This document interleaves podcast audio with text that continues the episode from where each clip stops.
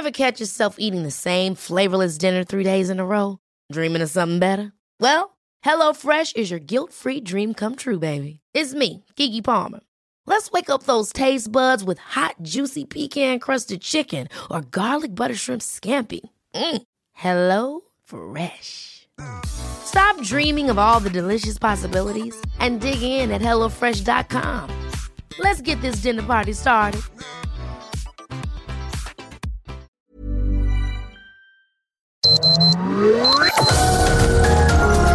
Heraldo Media Group presenta Sergio Sarmiento y Lupita Juárez. Información veraz y oportuna con un toque personal y humano. Por El Heraldo Radio, donde la H suena y ahora también se escucha.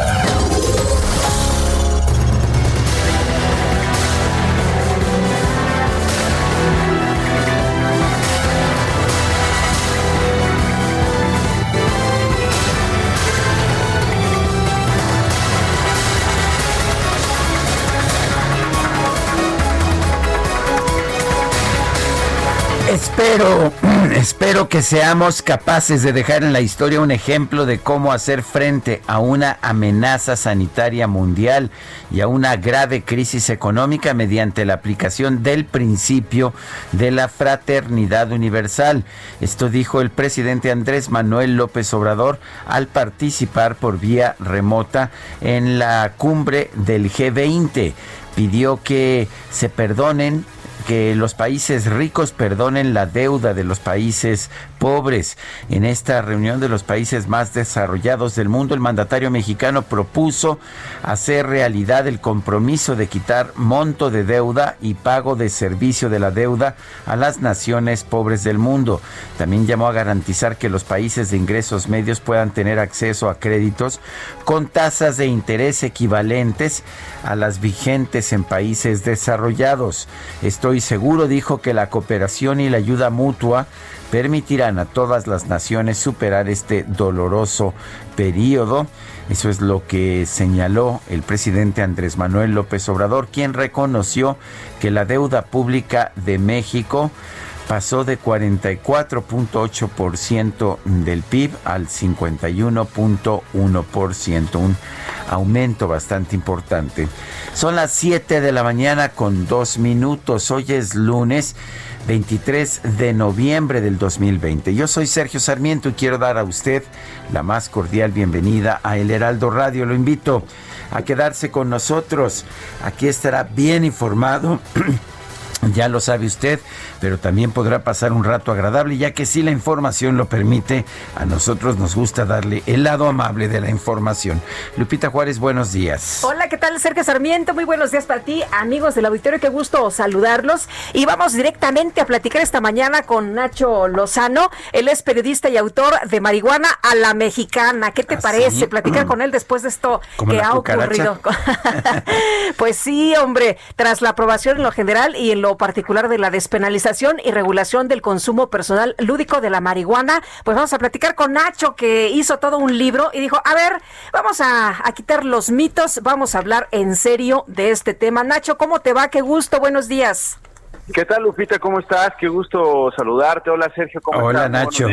Oye, Nacho, ¿cómo ves las reglas? Hay quien dice que las reglas con las que se está aprobando esta legalización de la marihuana son demasiado complicadas y no son propiamente una liberalización. ¿Qué opinas?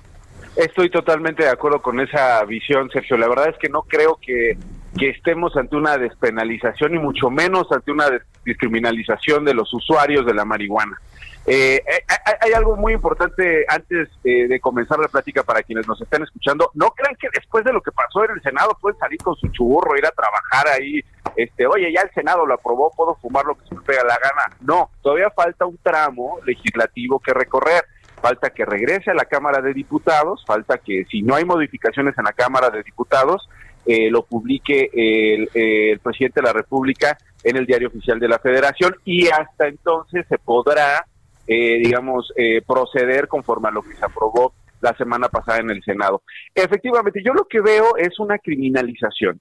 ¿Por qué? Porque seguimos nuevamente viendo a los usuarios por cualquier fin, Lupita, Sergio, sea por fin como lo llamamos lúdico, pero sea medicinal, sea artístico, sea por cualquier fin utilitario, eh, eh, perseguidos y, y, digamos expuestos a una extorsión. Este nuevo reglamento de, de, poder portar eh, marihuana de 0 a 28 gramos, pero a partir de los 28 gramos y hasta los 200, cualquiera puede ser acreedor a las llamadas multas o a las sanciones administrativas que están contempladas en lo que se aprobó en el Senado. Eso ya abre la puerta a una extorsión, porque vivimos en un país donde, pues, perdón, pero nuestros nuestros colegas policías no andan con eh, en la patrulla con una con una báscula pesando y híjole, esto pesa 29 gramos, este te vas a hacer acreedor de una sanción administrativa o esto pesa 201 gramos, vas a tener que eh,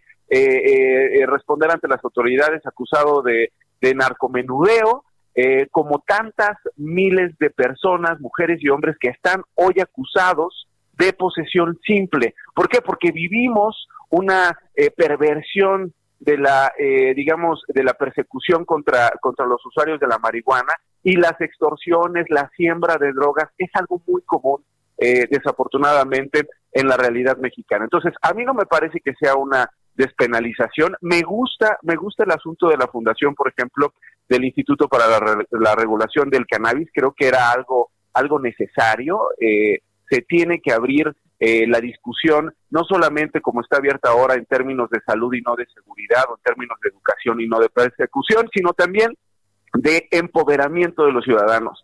Eh, el instituto con base en evidencia científica, con base en la ciencia, con base en el trabajo que muchas científicas y científicos, activistas, académicos a lo largo de décadas han hecho, nos tienen que empoderar para tomar mejores decisiones. Nadie está promoviendo que consuman eh, eh, como empedernidos la marihuana, sino que lo hagan con conocimiento de causa, con la ciencia en la mano y con eh, eh, a, sabiendas de que por supuesto no es una droga inocua y que hay consecuencias después de fumarlo, pero eso se hace a partir del empoderamiento y a partir de la educación y es lo que tenemos que y es lo que tenemos que digamos eh, ponderar, ¿no? Debate, hay un debate sobre el eh, uso de la marihuana eh, que abre y, la gente, bueno, pues muchos están muy asustados. Ya en, eh, redes sociales ha estado la discusión, seguramente la has visto en los últimos días, de que la marihuana es la puerta para drogas más fuertes y que por eso, pues, están no de acuerdo, ¿no? Con, con esto que se ha aprobado en el Senado. Pues mira, mira Lupita, la verdad es que eh, hay eh, mucha evidencia científica que señala que eh, hay otras drogas que son efectivamente la puerta a otras drogas muchísimo más complicadas, duras y adictivas. ahí están los estudios, lo ha publicado durante muchos años, que por ejemplo el alcohol es un desinhibidor, el número uno, y es el que efectivamente lleva a los usuarios eh, no solamente a consumir el alcohol, sino a relajar esas, esas barreras psicológicas, esas barreras morales que te llevan a consumir otras drogas y no necesariamente, no necesariamente la marihuana. Creo que eh, esas reacciones que vemos en redes sociales, Lupita, es lo que necesitamos combatir y creo que en ese sentido México va avanzando. Lo que ocurrió en el Senado es un, es, es un, es un signo de esto. La gente pues ya no cree mentiras, la gente sí se está interesando cada vez más por la evidencia científica, por los estudios que son, que son verificados para no caer, para no caer en estas mentiras y en esta satanización. Decían, este, es más peligrosa la marihuana que el tabaco, es más peligrosa la marihuana que el alcohol. Pues históricamente nadie se ha muerto por consumir marihuana. Nadie en la historia de la humanidad se ha muerto por una sobredosis de marihuana.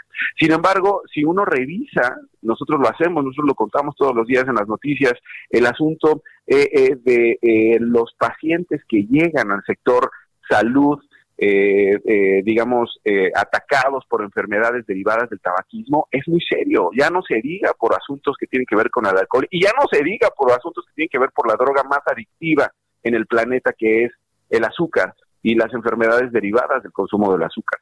Entonces, eh, eh, si uno, si uno, si uno, eh, digamos, revisa esos datos y toma una, una decisión, se arma un punto de vista a partir de lo que ahí está, de lo que pasa todos los días en el sector salud, de lo que todos los días los académicos y los médicos están advirtiendo, pues claramente eh, una serie de mitos y de mentiras y de campañitas que se arman en, redes sociales se desvanecen. Insisto, afortunadamente hoy la gente tiene acceso a mucha más información y toma este, pues decisiones ya basadas eh, eh, en otra evidencia y no en mitos, ¿no? Nacho Lozano, gracias por conversar con nosotros esta mañana. No, al contrario, Sergio, un abrazo, Lupita, Sergio, y gracias a ustedes por, por eh, estar interesados en estos asuntos. Gracias, Nacho. Muy buenos días. Son Buen día. Hasta luego. Oye, por cierto, les recomiendo este libro. Está magnífico, muy bien documentado. Marihuana a la mexicana. Siete de la mañana con nueve minutos.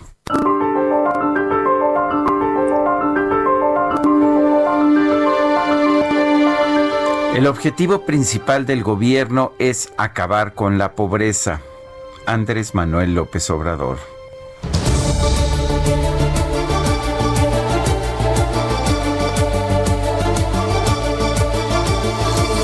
Bueno, y ya sabe usted que nos gusta hacer preguntas. Eh, este viernes pasado preguntaba aquí en este espacio, ¿piensa usted que prohibir la venta de bebidas alcohólicas ayudará a reducir los contagios de COVID? Nos dijeron que sí, 18.3%, que no 74.9%. Salud nos dijo 6.8%, recibimos 6.169 votos. Y esta mañana desde temprano coloqué en mi cuenta personal de Twitter, arroba Sergio Sarmiento, la siguiente pregunta. Dicen AMLO e Irma Heréndira Sandoval que la crisis le viene al gobierno como anillo al dedo. ¿Usted piensa que esta crisis beneficiará a los pobres? Nos dice que sí, 2.5%, que no, 95.8%, no sabemos, 1.7%. En 35 minutos hemos recibido 1.212 votos. Las destacadas del Heraldo de México lista, ya está lista Itzel González con las destacadas. Itzel, ¿cómo te va? Muy buenos días. Lupita, Sergio, amigos, muy buenos días. Excelente lunes, 23 de noviembre del 2020. Amanecemos con bajas temperaturas, 7 grados en Benito Juárez, así que a sacar el suéter y la cobija para los que siguen trabajando en casa. Lupita, Sergio, nos vamos corriendo con la información que se publica esta mañana en el Heraldo de México primera plana, evitan mayor crisis, remesas, salvavidas de economía. El subgobernador de Banjico, Javier Guzmán, afirma que sin ese flujo, la contracción del consumo sería más severa. País, primero los pobres, rescate económico pide Andrés Manuel López Obrador.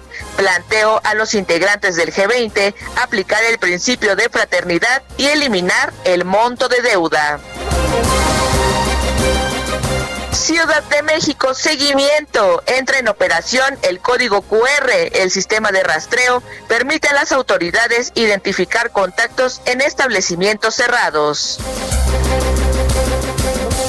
Estados, Guerrero, fin de año sin fiestas. Suspenden festividades religiosas y ferias hasta el próximo 15 de enero. Orbe, pandemia, Estados Unidos alista vacunación. Estiman iniciar la campaña de inmunización el próximo 12 de diciembre. Meta, liguilla 75, la rifa del clásico. Puebla echa al campeón y hay América contra Chivas en los cuartos. Y finalmente, en mercados ven recuperación hasta 2023. Adelgaza sector de gimnasios. Cerraron 3.800 negocios y estiman perder 20% más de regresar al semáforo rojo. Lupita, Sergio, amigos, hasta aquí las destacadas del Heraldo. Feliz lunes. Gracias, Itzel. Muy buenos días. Son las 7 de la mañana con 14 minutos. Vamos a un resumen de la información más importante. Este domingo los líderes del G20 se comprometieron a no escatimar esfuerzos en proveer fármacos, pruebas y vacunas contra el COVID-19 de manera asequible y justa para todas las personas. Por otro lado, el grupo de los 20 aprobó un plan para extender el congelamiento de los pagos de servicio de la deuda de países pobres hasta mediados de 2021, así como un enfoque común para abordar los problemas de la deuda en el futuro. Durante su primera participación en la cumbre del G20, el presidente López Obrador propuso perdonar montos de la deuda a los países pobres y aseguró que la pandemia ha dejado lecciones importantes tanto para México como para el mundo. En lo esencial, nuestra propuesta consiste en lo siguiente. Uno, hacer realidad el compromiso de quitar montos de deuda y del pago de servicio de la deuda a naciones pobres del mundo. Dos, garantizar que los países de ingresos medios puedan tener acceso a créditos con tasas de interés equivalentes a las que están vigentes en países desarrollados. Bueno, por cierto, AstraZeneca ha señalado que ha estado estableciendo las bases necesarias para el rápido suministro de la vacuna del COVID-19 en caso de que reciba la aprobación reglamentaria. Se compromete este laboratorio a brindar un acceso amplio, oportuno y equitativo a la vacuna y están preparados para hacerlo, es lo que ha señalado a través de un comunicado. El presidente Andrés Manuel López Obrador encabezó la inauguración del Hospital Materno de Texcoco, donde aseguró que gracias a la estrategia de aplanar la curva epidemiológica del COVID-19, el sistema de salud nacional no fue rebasado por la pandemia por lo que ahora la prioridad es reducir el número de muertes. Fue buena la conducción porque se portó muy bien la gente, nos hizo caso, ya ese no es el problema. Es decir, hay para atender a todos los enfermos. Ahora es una etapa nueva la que estamos aplicando. Ahora ya con mayor experiencia del personal médico, se están seleccionando los mejores hospitales para que los enfermos, los afectados por COVID puedan recuperarse y reducir el número de fallecimientos. El director jurídico del PAN, Raimundo Bolaños, presentó ante la Fiscalía General de la República una denuncia por negligencia criminal en contra del gobierno federal debido a las más de 100 mil muertes causadas por el COVID-19 en el país. La denuncia del PAN también incluye acusaciones en contra del subsecretario de Prevención y Promoción de la Salud, Hugo López Gatel, y de otras autoridades responsables del combate al coronavirus. Se les acusa de o los acusa de los delitos de homicidio culposo, sabotaje y ejercicio ilícito de funciones. En su reporte diario, la Secretaría de Salud Federal indica que en México ya hay 1.267.962 casos confirmados de COVID-19, así como 101.676 muertos. Fin de semana, 35 médicos y enfermeros del IMSS fueron galardonados con la condecoración Miguel Hidalgo en grado cruz por su vocación de servicio para brindar atención a pacientes de COVID-19. Y la Policía Municipal de la ciudad de Chihuahua informó que este fin de semana tuvo que intervenir para clausurar un palenque clandestino con más de 240 personas. Consejero presidente del INE, Lorenzo Córdoba, aseguró que a un mes de las elecciones locales en Coahuila e Hidalgo no se reportó un incremento de contagios de COVID-19 relacionado con la jornada electoral. Bueno, y por otra parte, el doctor Monsef Slaoui, el coordinador principal del plan del gobierno de los Estados Unidos para adquirir 300 millones de vacunas contra el coronavirus, indicó que las primeras dosis podrían aplicarse a partir del próximo 12, 12 de diciembre. Los Centros para el Control y la Prevención de Enfermedades de los Estados Unidos elevaron a nivel máximo el riesgo de contraer COVID-19 en cruceros en el marco de las celebraciones de fin de año. El gobierno de Hong Kong anunció que va a entregar el equivalente a 645 dólares a cualquier residente que dé positivo al COVID-19 con el objetivo de incentivar la aplicación de pruebas diagnósticas lo que no quieren hacer en México, que haya pruebas de diagnóstico, pero en fin. El conteo de la Universidad Johns Hopkins de los Estados Unidos reporta que en todo el mundo ya hay 58 millones 751 mil contagios de coronavirus y 1 millón 389 mil muertes. Durante la supervisión de las obras del tren interurbano Toluca Ciudad de México, el presidente López Obrador reafirmó su promesa de construir un tren eléctrico de Chalco a la capital. Aseguró que ya hay avances en el proyecto ejecutivo. Como parte de la aplicación del plan de N3 en su fase de auxilio, elementos de la Secretaría de la Defensa Nacional trasladaron más de 205 toneladas de víveres a Tabasco para apoyar a la población afectada por las inundaciones de la última semana. Bueno, este lunes la Secretaría de Bienestar va a poner en marcha un censo en Tabasco para determinar a los beneficiarios de los apoyos económicos y embales que serán otorgados para pues ayudar luego de las inundaciones de hace dos semanas. El alcalde de Apodaca, Nuevo León y presidente de la Federación Nacional de Municipios de México, César Garza Villarreal, denunció que el gobierno federal retiró recursos para la seguridad y mantiene falta de coordinación en la lucha contra el crimen organizado. Y los gobernadores que integran la Alianza Federalista anunciaron que esta semana van a acudir ante la Suprema Corte de Justicia para poner en marcha la estrategia formal en contra de la extinción de los 109 fideicomisos públicos. En la carretera Ciudad Victoria Matamoros se registró la volcadura de un autobús en el que viajaban integrantes del Frente Nacional Anti-AMLO. Se reportaron por lo menos dos personas muertas y 21 heridos. En un comunicado, la dirigencia estatal del PAN en Chihuahua confirmó que no va a formar una alianza con otros partidos políticos para las elecciones de 2021 en la entidad. Excomisionado nacional de seguridad Renato Sales Heredia confirmó su interés en contender por la candidatura del Partido del Trabajo al gobierno de Campeche. Bueno, y este domingo se canceló una reunión entre el dirigente nacional de Morena, Mario Delgado, y militantes de Nuevo León debido a una pelea entre grupos que se oponen a la conformación de una coalición. En el estado estuvo reduro ahí, se agarraron a, golpes y bueno, pues ya estaremos platicando un poquito más adelante de este tema. La agencia AP, la Associated Press, aseguró que este martes el virtual presidente electo de los Estados Unidos, Joe Biden, va a dar a conocer las primeras designaciones de su gabinete, incluidos los próximos secretarios del de Estado y del Tesoro que el presidente Trump dice que pues eh, ellos ganaron, ¿no? De todas formas, ahí sigue señalando que ellos ganaron. El presidente de Rusia, Vladimir Putin, señaló que su país está dispuesto a trabajar con quien resulte ganador de las elecciones presidenciales de la Unión Americana. Sin embargo, no va a enviar felicitaciones hasta que haya un resultado oficial. Me suena, me suena. En información deportiva, este domingo se jugaron los partidos de repechaje para la liguilla del torneo Guardianes 2020 de la Liga MX.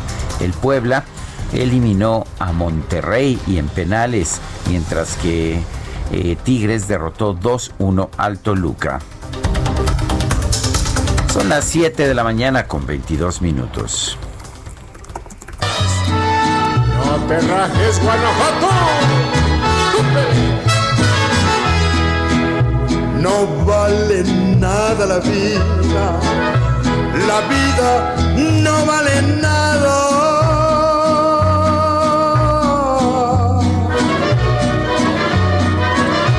Comienza siempre llorando y así llorando se acaba. Por eso es que en este mundo la vida no vale nada. Murió el 23 de noviembre de 1973 cuando tenía apenas 47 años. José Alfredo Jiménez, uno de los grandes de la canción mexicana. Y bueno, pues lo estamos, uh, lo estamos escuchando eh, este, en esta fecha de su nacimiento y empezamos con esta con esta Camino de Guanajuato. José Alfredo Jiménez murió a consecuencia de una cirrosis hepática.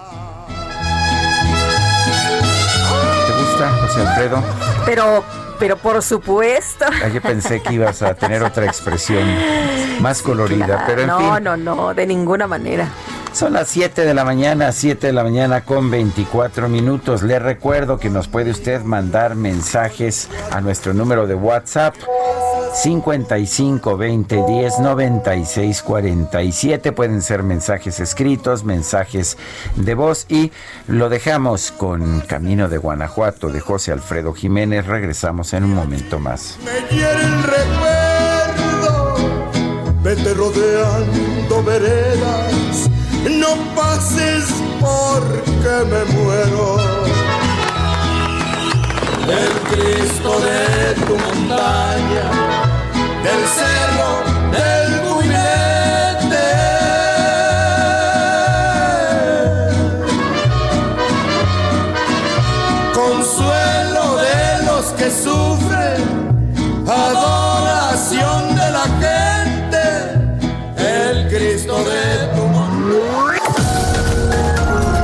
Sergio Sarmiento y Lupita Juárez quieren conocer tu opinión, tus comentarios o simplemente envía un saludo para ser más cálida esta mañana. Envía tus mensajes al WhatsApp 5520 109647.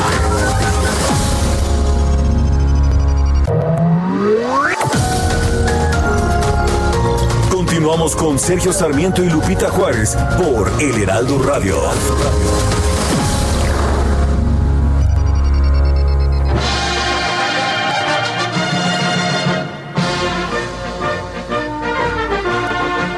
Cada año la Secretaría de Marina celebra el 23 de noviembre el Día de la Armada de México.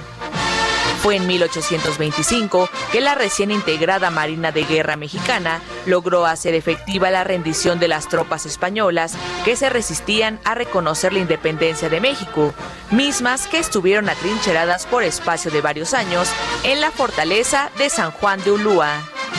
En México, la Armada es la rama o fuerza militar encargada de la vigilancia y salvaguardia de las costas, el mar territorial, una zona económica exclusiva y el espacio aéreo marítimo de México, así como en las aguas interiores, vías fluviales y lacustres navegables.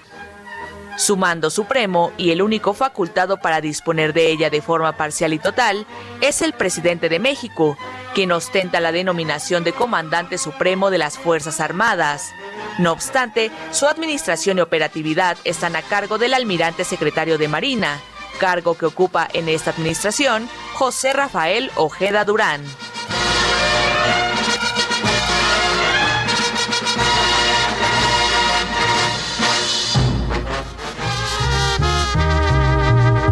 Tómate esta botella conmigo y en el último trago nos vamos. Quiero ver a qué sabe tu olvido. Sin poner ¿Cómo era eso de bórrame el recuerdo de ese amargo Ay, Guadalupe Juárez. Estamos escuchando a José Alfredo Jiménez, originario de Dolores Hidalgo, Guanajuato. Nació el 19 de enero de 1926, falleció el 23 de noviembre de 1973. El último trago. Y bueno, falleció de cirrosis, hepática, sí vale la pena señalarlo. Todo con moderación, dicen, ¿verdad? Que eso es lo que dicen. Bueno, pues espero que le guste a usted, José Alfredo Jiménez, uno de los grandes talentos de la música popular mexicana. Tenemos mensajes, mi querida Guadalupe. Así es, Sergio. Amy Shehoa dice, quisiera saber en términos del número de suéteres de Lupita Juárez. ¿Cuál es la sensación térmica ahora? ¡Qué frío! Saludos cariñosos.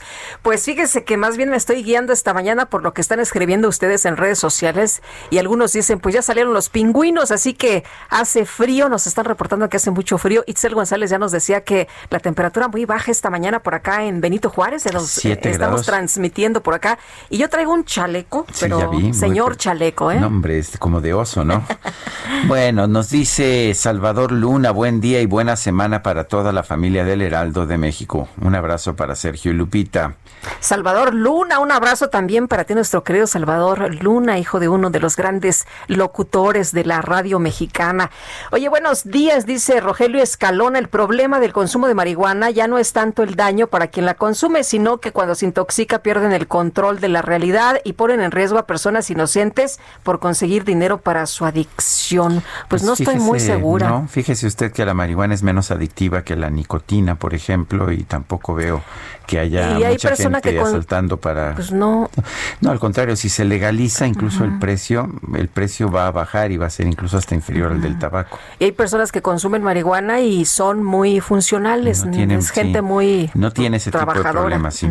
bueno vamos con otros temas. Daniel Magaña está en el centro histórico de la Ciudad de México. Adelante Daniel ¿Qué tal, Sergio Lupita? Muy buen día. Bueno, pues las personas que avanzan en la zona de 20 de noviembre, pues no se equivocaron, sí vieron vacas y es que se trata de un grupo de pues comerciantes y también productores agrícolas de Texcoco, los cuales, bueno, pues les comentaron que ya no existían créditos a la palabra para el sector agrícola en aquella en aquel eh, punto y bueno, pues se trasladaron con estas vaquillas hacia, pues se trasladaban hacia Palacio Nacional, pero bueno, pues elementos policíacos obviamente se los impidieron, hubo ahí algunos jaloneos con estas vaquillas y finalmente ellos pues se colocaron en la zona de la avenida 20 de noviembre y la calle de República de Uruguay. Esperan que pues los dejen llevar esta protesta hacia la zona de Palacio Nacional, un poco complicado, pero bueno, pues las personas que avanzan en esta zona únicamente pues encontrarán esta situación, no hay problemas vehiculares para quien ingresa de 20 de noviembre hacia la zona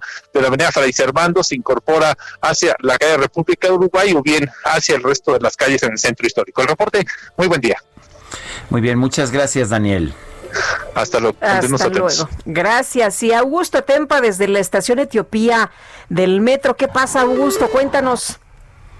Sergio Lupita, muy buenos días. Pues tenemos muy buen avance en la avenida Cuauhtémoc, esto eh, desde la avenida Chapultepec hasta el metro Etiopía. Normalmente el cruce con viaducto presenta carga vehicular, pero en esta ocasión hay muy buen avance. En estos momentos ya me encuentro en la explanada del metro Etiopía, en donde se instala uno de los megaquioscos para las pruebas de COVID. Este megaquiosco estará funcionando a partir de las nueve de la mañana, pero desde este momento ya tenemos presencia de algunas personas que vienen a hacerse esta prueba. Sergio Lupita, mi reporte. Gracias, Augusto. Buenos días. Muy buen día. El alcalde de Francisco y Madero en Coahuila, Jonathan Ábalos Rodríguez, anunció que dará mil tratamientos de dióxido de cloro a pacientes que padezcan COVID-19. Tenemos en la línea telefónica a Jonathan Ábalos Rodríguez, alcalde de Francisco y Madero, Coahuila. Señor alcalde, buenos días. Gracias por tomar la llamada. Buen día, Sergio. Muchas gracias a ustedes por la invitación. Buenos días, doctor. Oiga, la primera pregunta es, ¿es eficaz el dióxido de cloro contra el COVID-19? Mire, este, nosotros estamos o somos miembros de la Coalición Mundial de Salud y Vida, encabezada por el coronel eh, Guillermo Tamayo, donde hay especialistas, médicos, eh, farmacéuticos, farmacobiólogos, químicos eh, y un y una gama muy amplia de profesionales de la salud que eh, pues han estado eh, realizando todo tipo de estudios. Hablarles primero que el dióxido de cloro no es hipoclorito de sodio, no es el famoso cloralex o la lejía, porque todo el mundo confunde. El dióxido de cloro, su precursor, pues es el es el clorito sódico, que también es conveniente decirles que es un fármaco aprobado, un fármaco huérfano aprobado desde hace mucho tiempo y que en combinación con el ácido clorhídrico o con el ácido cítrico, pues nos da el dióxido de cloro. Hay estudios eh, aquí mismo en México, el compañero Raúl Pineda, que es un químico farmacéutico, experto en, en estudios, eh, ya realizaron estudios del dióxido de cloro donde este avalan que no es tóxico este dióxido de cloro y pero una cosa es que no sea pues tóxico, pero no hay ningún estudio, por lo menos que yo conozca, que conozca avalado por pares, que señale que tiene algún efecto para el COVID-19. Sí, bueno, mira, eh, recordemos que la declaración de Helsinki, el código de Nuremberg, la declaración de la UNESCO y precisamente la declaración de Helsinki, de Helsinki en su artículo 37 habla que en casos como este, que es una pandemia donde no existe tratamiento, porque no hay tratamientos eh, comprobados todavía, lo acaban de, mencionar este por parte de la Secretaría de Salud, eh, sí, de acuerdo a este artículo 37, los médicos, los científicos podemos dar fórmulas magistrales para salvar la vida. Ahorita el tema, pues es salvar la vida, hay muchos fallecimientos en todo el país, incluyendo aquí en, nuestro estado de Coahuila, que estamos en semáforo rojo, y que cabe mencionar también, Sergio, eh, que esto nos nació a nosotros a, ir eh, investigando, estudiando por el tema de que eh, un alcalde también allá en Campeche empezó con, con este tema, ¿no? Y que ellos pues están en semáforo verde. Eh, doctor, la COFEPRIS ha alertado sobre los riesgos de, de la aplicación de este eh, pues eh, dióxido de cloro. ¿Por qué usted considera que esto sí se debe aplicar? ¿De qué manera se aplicaría y a quiénes se aplicaría? Mira, primero comentar que esto no es obligatorio, ¿no? Esto pues, es una fórmula magistral que cuando está en peligro la vida, si no hay ningún tratamiento específico, porque no hay ninguno en el mundo, eh, bueno, pues se pueden utilizar estas fórmulas magistrales para salvar la vida. Este eh, no es la panacea, tampoco es un producto milagroso como lo dicen, es una fórmula magistral que puede ayudar a recuperar la salud y que el que el que lo quiera utilizar mediante una hoja de consentimiento informado, atendiendo al artículo 37 de la Declaración de Helsinki, este puede hacerlo eh, sin problema, ¿no? Eh, yo creo que Hemos visto muchísimos testimonios, ustedes mismos han de haber escuchado, de muchos, de miles de testimonios en todo el país que, que lo están tomando y que, y que bueno, este, hasta la fecha no hay eh, alguna, algún estudio que diga que hay toxicidad con el dióxido de cloro a dosis baja. Pero a ver, es que creo que no me estoy haciendo entender. Entiendo que no hay toxicidad a dosis baja. Eh, se usa el dióxido de cloro, por ejemplo, para pues desinfectar ah, ropa, para desinfectar albercas. Eso, eso me queda muy claro. La gran pregunta aquí es si tiene alguna utilidad o si se le está dando a la gente nada más un producto que simplemente no funciona, porque no conozco un solo artículo publicado a nivel internacional en una publicación avalada por pares que diga que tiene algún sentido utilizar este este producto excepto por lo que dicen algunos políticos ah, como Donald Trump que pues que, que no están muy bien de la cabeza. Ajá. Bueno, mira, Sergio, yo creo que pues eso es muy respetuoso de cada quien. Te vuelvo a repetir, nosotros estamos en una organización a nivel mundial donde hay científicos, hay médicos, hay este farmacéuticos. ¿Me, puede referir alguna publicación en que señale que hay efectividad de este medicamento cualquiera para que pueda yo revisarla? Con gusto te paso, eh, te voy a pasar el número de Raúl Pineda que está allá con ustedes en la Ciudad de México, eh, también del, del coronel este, no, no, pero ¿para qué números? O sea, si eh, la ciencia no funciona con recomendaciones verbales, sino con documentos publicados que puedan ser avalados por pares. Sí, pues precisamente para que te manden los estudios que ¿Pero usted conoce estos estudios, doctor? Sí, claro, los hemos leído. Pero no me los puede, no me los puede citar. Ah, pues yo te los mando con gusto. ¿Pero de, dónde son estas investigaciones? ¿De qué universidades, qué científicos, qué médicos? Hay universidades eh, en diferentes países, hay científicos ahorita una, sola, ¿no? Este, vengo ahorita en, camino, vengo manejando, incluso bueno, vengo a un lado de, mi chofer. Bueno, pero si, este si, está utilizando dinero público para comprar este producto, eh, alguna idea debe de tener, ¿no? Porque el mm, dinero público no, es para tirarlo, ¿no? A ver, con todo respeto, nunca se ha dicho que se haya utilizado eh, dinero público. Eh, nosotros y ustedes este, lo deben de saber, el dióxido de cloro pues, es prácticamente baratísimo. Eh, yo como médico compré unas dosis, pero aparte nos han estado donando, nos han estado donando dióxido de cloro. Este, hay patentes registradas en el país, ustedes mismos lo saben. Este, y, y bueno, nosotros estamos atendiendo una situación eh, de, de una de una emergencia donde está falleciendo muchísima gente eh, no no estamos haciendo una cosa negativa, no, aparte no es obligatorio, es el que lo quiera utilizar y estamos atendiendo los, los artículos este de nivel internacional para apoyar a la gente para que no fallezca, ¿no? Bien, pues eh, doctor, le agradecemos que haya tomado la llamada, que haya platicado con nosotros y ojalá que nos pueda mandar esa información. Con todo gusto, con todo gusto lo hacemos. Muchas gracias. Buenos días. Saludos. Hasta luego. Bueno, a mí realmente me preocupa esta actitud de eh, de decir, ah, bueno, es que no hace daño, no, no se trata de que haga daño, se trata de preguntar si hace bien o no hace bien.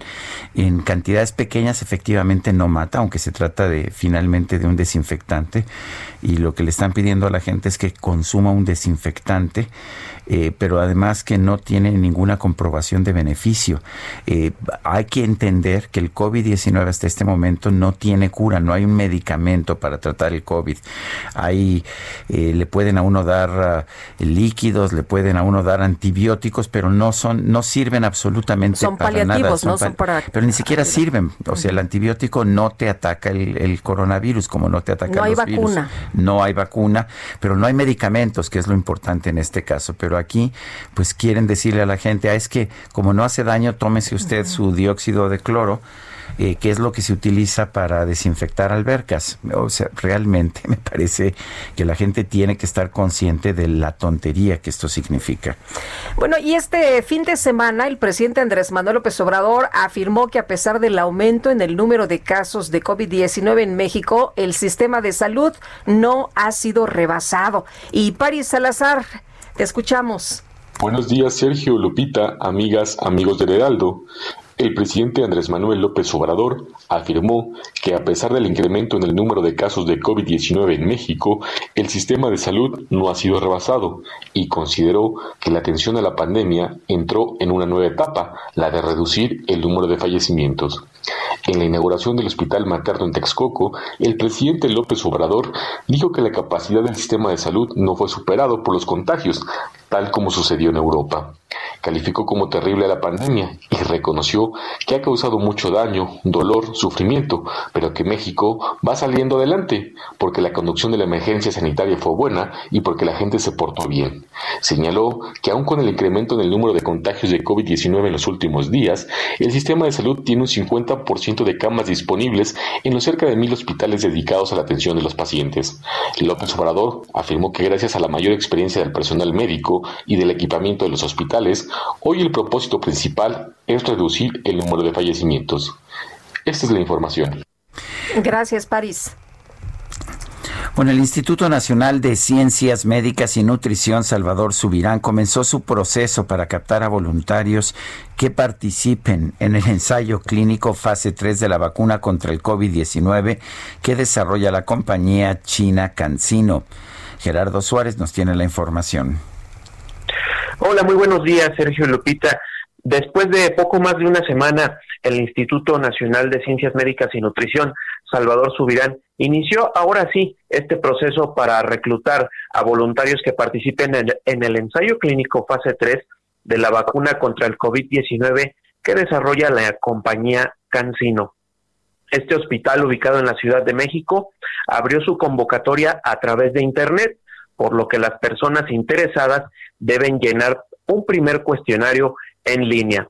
En este primer filtro, pues entre los requisitos está tener 18 años o más y proporcionar datos como nombre, teléfono, peso, estatura y lugar de residencia.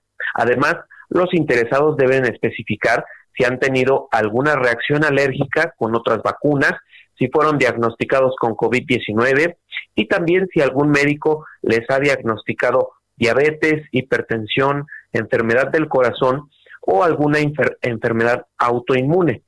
Las autoridades capitalinas, Sergio Lopita, informaron el 11 de noviembre pasado que se busca reclutar a por lo menos cinco mil personas en la Ciudad de México que sean mayores de edad, tengan buen estado de salud y no se hayan infectado de COVID-19.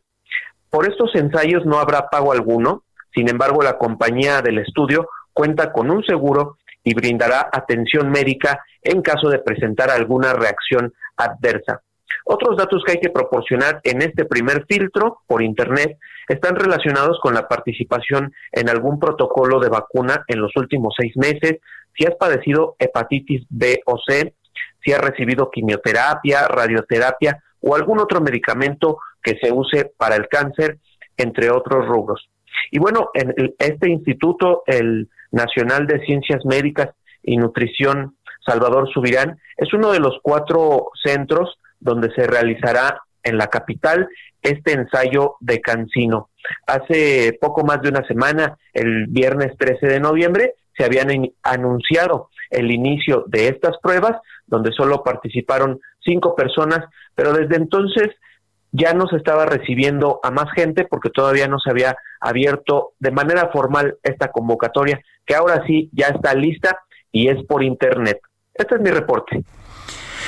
Muy bien, Gerardo Suárez, muchísimas gracias y un fuerte abrazo. Bueno, y Manuel Durán nos tiene información importante desde la semana pasada, Manuel, el eh, miércoles, ya los establecimientos comerciales en la Ciudad de México tienen en sus entradas el código QR que debemos escanear si queremos ingresar a alguno de estos lugares. Cuéntanos, muy buenos días.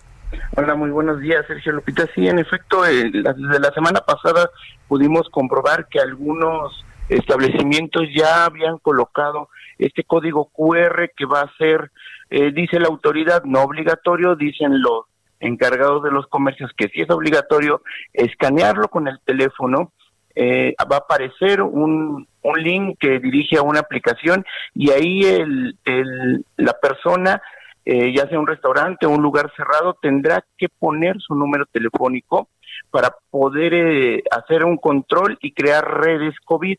Con esto, eh, la autoridad le va a enviar, en su caso al ciudadano, un mensaje para informarle que estuvo cerca de alguien que fue positivo a COVID recientemente y con esto eh, también se intenta eh, de manera simbólica tener un control sobre el aforo de los de los establecimientos. La medida es parte de la estrategia que aplique el gobierno de la ciudad para crear esta red de contagios. El programa comienza formalmente a partir de este lunes.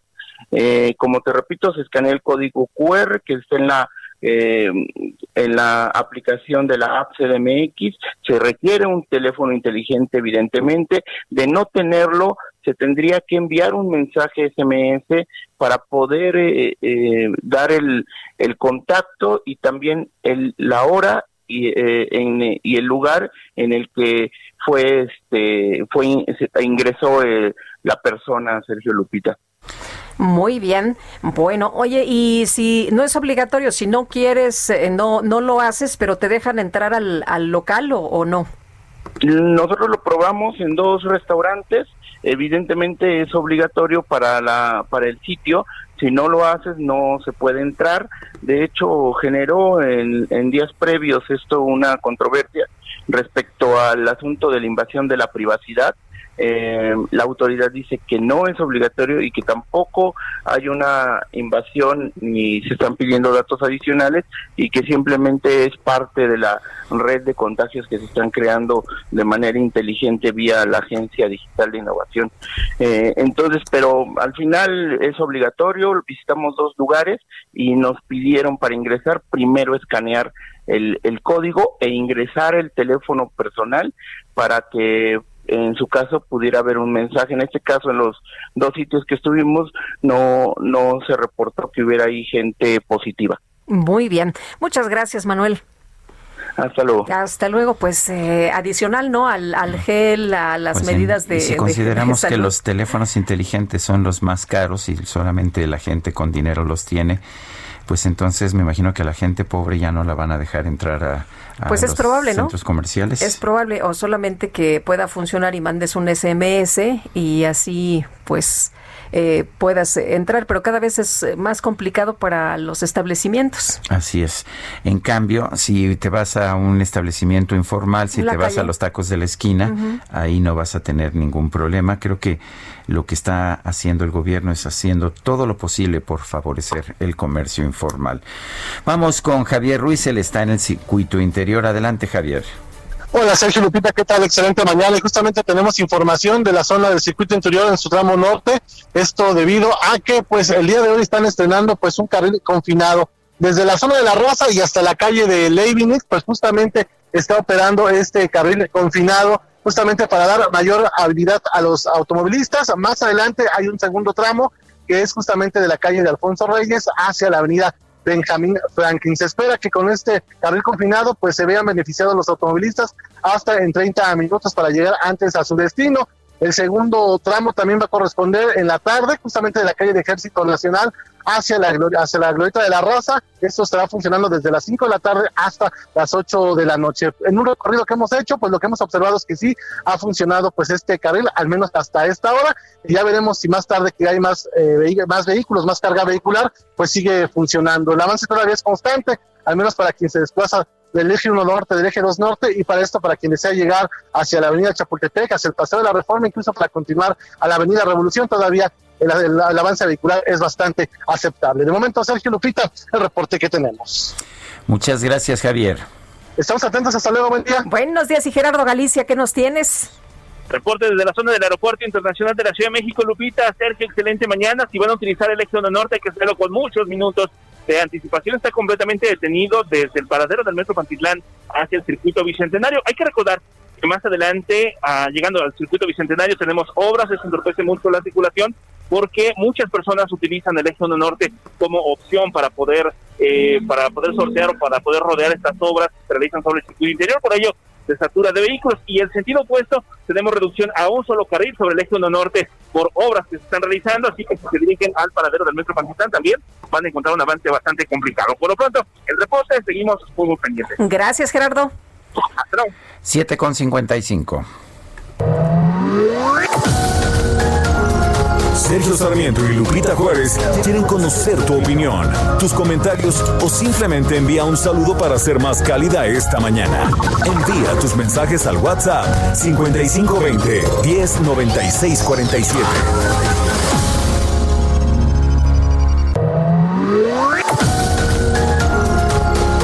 Continuamos con Sergio Sarmiento y Lupita Juárez por El Heraldo Radio.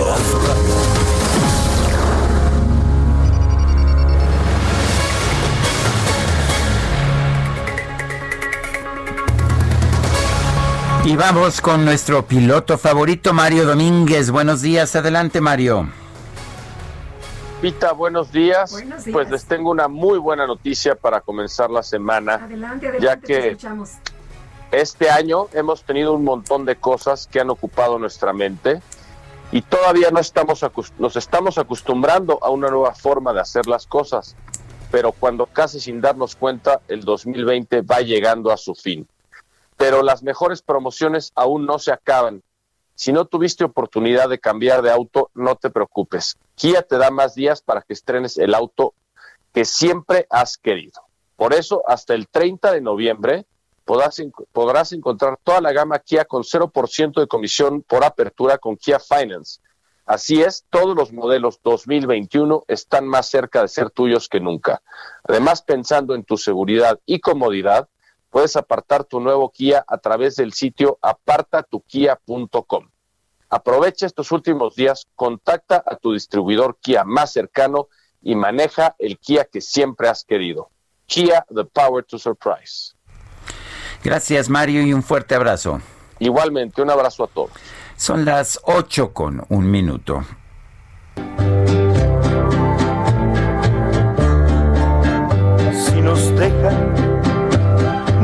Vamos a querer toda la vida. Si nos dejan, nos vamos a vivir a un mundo nuevo. Yo creo podemos ver el nuevo amanecer de un nuevo día. Yo pienso que tú y podemos ser felices todavía. Si nos dejan. Pues otra de las clásicas de José Alfredo, mi querida Guadalupe, seguro que te gusta. Me gusta, buscamos un rincón cerca del cielo. Ay, qué cosa. Muy bien, muy bien. Este. tenemos mensajes de nuestro público. que ya les dio sed acá de la mala y de la buena y de todo, ya sabes. Bueno, y eso que apenas es lunes. Es lunes, muchachos. Dice Tere Rojas, yo no creo que el principal objetivo de AMLO sea acabar con la pobreza. Está bloqueando la industria farmacéutica y miles de empleados están en riesgo y se los está dando estos empleos a China y a otros países. Buenos días. Dice otra persona, todos los días los escuchamos y gracias por estar en la radio. El asunto con AMLO no es que quiera dar a los más necesitados, la solución es crear fuentes de trabajo. No les des pescado, enséñalos a pescar. Un fuerte abrazo, Janitzio. Eh, soy Isa López del Estado de México. Buenos días, Lupita, Sergio y equipo. Espero que cuando vayan a algún lugar, que cuando vaya a algún lugar no me tenga que salir por el horrendo olor del petate quemado, como actualmente ocurre cuando pasas por la Facultad de Filosofía de CEU. Pues yo, creo que está, es correcto. A mí tampoco me gusta eh, oler el, olor de la marihuana o del tabaco, por ejemplo. Y creo que la regla ahí sí debe ser muy clara. No se debe permitir el eh, fumar ah, marihuana en lugares cerrados, a menos que sea tu casa. Yo creo que eso sí es correcto. Yo creo que eso está muy bien definido, ¿no? No, tengo ningún problema en ese sentido, sí. Y bueno, dice Evangelina del Río, muy bien, Sergio, el entrevistado cuenta todo, pero no contesta lo que le preguntan. Se refiere al presidente municipal de este municipio de Coahuila, que dice pues que está colocando dióxido de cloro, que está repartiendo dióxido de cloro entre los habitantes de su municipio. Allá en Francisco y Madero. Eso es. Y, bueno, tenemos más información, Lupita. Así es, Sergio. Oye, fíjate que el sacapuntas de esta mañana, eh, rapidito aquí, dice, en ocho días el presidente Andrés Manuel López Obrador rendirá su informe de dos años, dará a conocer el Estado que guarda la nación, pero sobre todo hará énfasis en que la 4T ya es una maquinaria aceitada e iniciará la fase de la consolidación del proyecto, por lo que todos sus colaboradores deben apurarse con sus pendientes. Así que, pues ya rapidito, en ocho días, el presidente rinde su informe por dos años. Y el presidente precisamente va a tener hoy una reunión privada, va a tener una reunión privada con representantes de la iniciativa privada para tratar el tema del outsourcing o la subcontratación. En esta reunión, el gobierno dice que va a explicar las razones de la iniciativa enviada a la Cámara de Diputados, pero el presidente insistió que no es necesario corregir esa figura, o sea, va a tener una reunión para, para ver el tema del outsourcing, pero desde el principio les dice que no van a corregir lo que el gobierno está haciendo. Vamos a tener una reunión con integrantes del sector empresarial para explicarles sobre esta iniciativa de ley. Dijo, el mandatario expresó en la mañanera que el propósito es que no se abuse de la subcontratación y que se especifique cuándo se puede usar esta figura y cuándo no. Dijo que es una vergüenza que países como Guatemala o China tengan salarios más altos que México cuando se decía que la nación asiática era la fábrica del mundo. Recordó que con el outsourcing se pierde en diciembre a propósito empleos y que el personal es recontratado en enero con el propósito de no hacerse cargo de los trabajadores y su de sus prestaciones. De ley agregó que se va a revisar en qué casos se puede utilizar la subcontratación y dio a conocer que podría cambiar la iniciativa original, pero primero tendrían que comprobar que no hay afectaciones para los trabajadores, es lo que señala el presidente de la República. Bueno, y Sergio, ¿cómo están las cosas? El próximo año, un ah, ejercicio muy importante que tendremos que realizar los mexicanos, habrá elecciones, por supuesto, y cómo van, por ejemplo, las cosas allá en Guerrero. La casa encuestadora Encol publicó una encuesta y vamos a escuchar qué datos se tienen, qué podemos encontrar en este estudio cómo van las cosas allá en Guerrero. Heidi Osuna, directora general de Encol, muchas gracias por platicar con nosotros. Muy buenos días. Hola Lupita, buen día. Hola Sergio, buen día. Heidi, ¿cómo estás? A ver, cuéntanos cómo, cómo son las perspectivas en Guerrero, las perspectivas electorales. ¿Nos escuchas, Heidi? Bueno, algo pasó con, con la... Sí, la estábamos escuchando bien, de repente la perdimos. Bueno, pues, eh, ¿cuál es el principal problema del estado de Guerrero? Eh, ¿A qué se refiere con la inseguridad? Eh, si hoy fueran las elecciones para elegir al gobernador del estado de Guerrero, ¿por cuál partido político votaría? Usted de estas preguntas nos estará dando cuenta Heidi Osuna en un momento más. Bueno, mientras tanto, mientras tanto vamos a otras informaciones. Eh, la empresa AstraZeneca que está desarrollando una nueva vacuna contra el COVID-19 junto con la Universidad de Oxford, eh, ha señalado que la, la vacuna es ah, puede llegar a un grado de 90% de efectividad en prevenir infecciones sin tener efectos colaterales. Esto lo señalan ya las pruebas clínicas grandes que se han realizado y se espera que esto pueda llevar a que se autorice su uso para fines de este año. Eh, los, el grupo que está desarrollando esta vacuna dijo este lunes que no hay eh, que no hay eventos serios de seguridad relacionados con la vacuna y que esta puede ser bien tolerada en distintas dosis. Su, su eficacia va entre 62 a 90%, depende de la dosis, y se logró un promedio de 70%, pero se alcanza hasta una eficacia de 90%.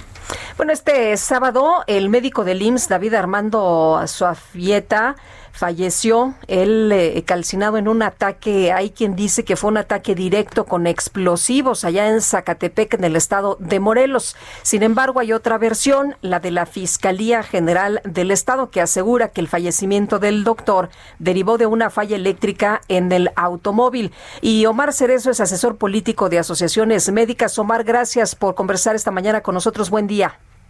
Muy buenos días, Guadalupe. ¿Cómo están? A sus órdenes. Gracias, Omar. Eh, cuéntenos, ¿cómo, ¿cómo ven ustedes la muerte de este médico David Armando Suaifeta?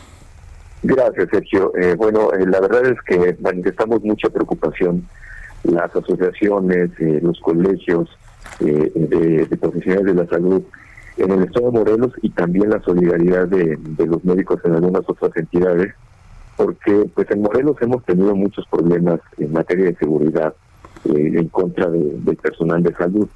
Eh, es por todo sabido que desde, el año 2012 hubo una alta incidencia delictiva en contra de los médicos, secuestros, homicidios, extorsiones, y eh, pues aparentemente habíamos tenido un descenso importante en la incidencia delictiva hasta hace dos años en que se reactiva siendo este 2020 un año particularmente peligroso para el personal de salud. Recordarán que en el mes de abril eh, tres médicos fueron asesinados, también de MIMS, y en esta ocasión bueno, se presenta nuevamente este incidente. Eh, la primera versión que se nos ha de saber es que varios sujetos llegaron al vehículo donde se encontraba el, la víctima y fue agredida a balazos y posteriormente se le arrojó una bomba molotov, lo que produjo el incendio. Sin embargo, a lo largo de la, del día y, todavía el día de ayer se estuvieron dando diferentes versiones, algunas de ellas inverosímiles, como que había sido un suicidio, que se había generado un cortocircuito en las instalaciones de, la clínica de Lin y el fuego le cayó al vehículo, que hubo la agresión de una mujer, y finalmente la versión que eh, da a conocer la Fiscalía del Estado, en donde aseguran que se presentó un fallo en el sistema eléctrico del aire acondicionado del vehículo, y fue lo que produjo el, incendio. Sin embargo, bueno, la variedad de las versiones pues hacen que se genere desconfianza, sobre todo porque en el estado de Morelos... 5555 Sí, Omar. Adelante, sí. Sí, Omar, te escuchamos. Sí, sí, sí, ¿me escuchan? Sí, sí. Ah, ok. Les comentaba que, bueno, pues esta última versión no es muy creíble. Sabemos que sí se pueden suscitar este tipo de eventos, pero se presentan sobre todo en unidades carentes de, mantenimiento y que, bueno, se presentan de manera eléctrica, no, modelos recientes, por eso las dudas. Eh, se sabe que el vehículo del doctor Cefeta era un vehículo de modelo reciente y se le alertó que tuviera precaución por su seguridad. Y pues bueno, nosotros eh, no estamos del todo confiados en la versión de la Fiscalía y estamos solicitando a algunos organismos internacionales de derechos humanos que puedan coadyuvar con la Fiscalía del Estado para que haya transparencia en la investigación y se llegue a la verdad de los hechos. Omar, ¿qué piensan ustedes que, que, fue lo que ocurrió? Porque nos decías que, que llegaron eh, sujetos y que dispararon y que le aventaron una bomba. Esa es la primera versión que tenemos, de hecho es la versión que consignaron medios locales y también el personal médico de, de la zona de Zacatepec, que es lo que nos hace saber. Eh, obviamente no podemos afirmar categóricamente que así haya sido en función de que hay muchas versiones, pero como es la primera, pues es lo que genera malestar en el gremio médico. Pues lo que tenemos es la duda, una duda razonable, y lo que pedimos es que haya absoluta transparencia por parte de la Fiscalía en la investigación de este caso en particular, pero la exigencia sigue siendo para el gobierno del Estado. Eh, no, no podemos estar aplicando una política de seguridad en donde se atrapa a los malos, cuando lo que se tiene que hacer es evitar que haya una comisión de delitos.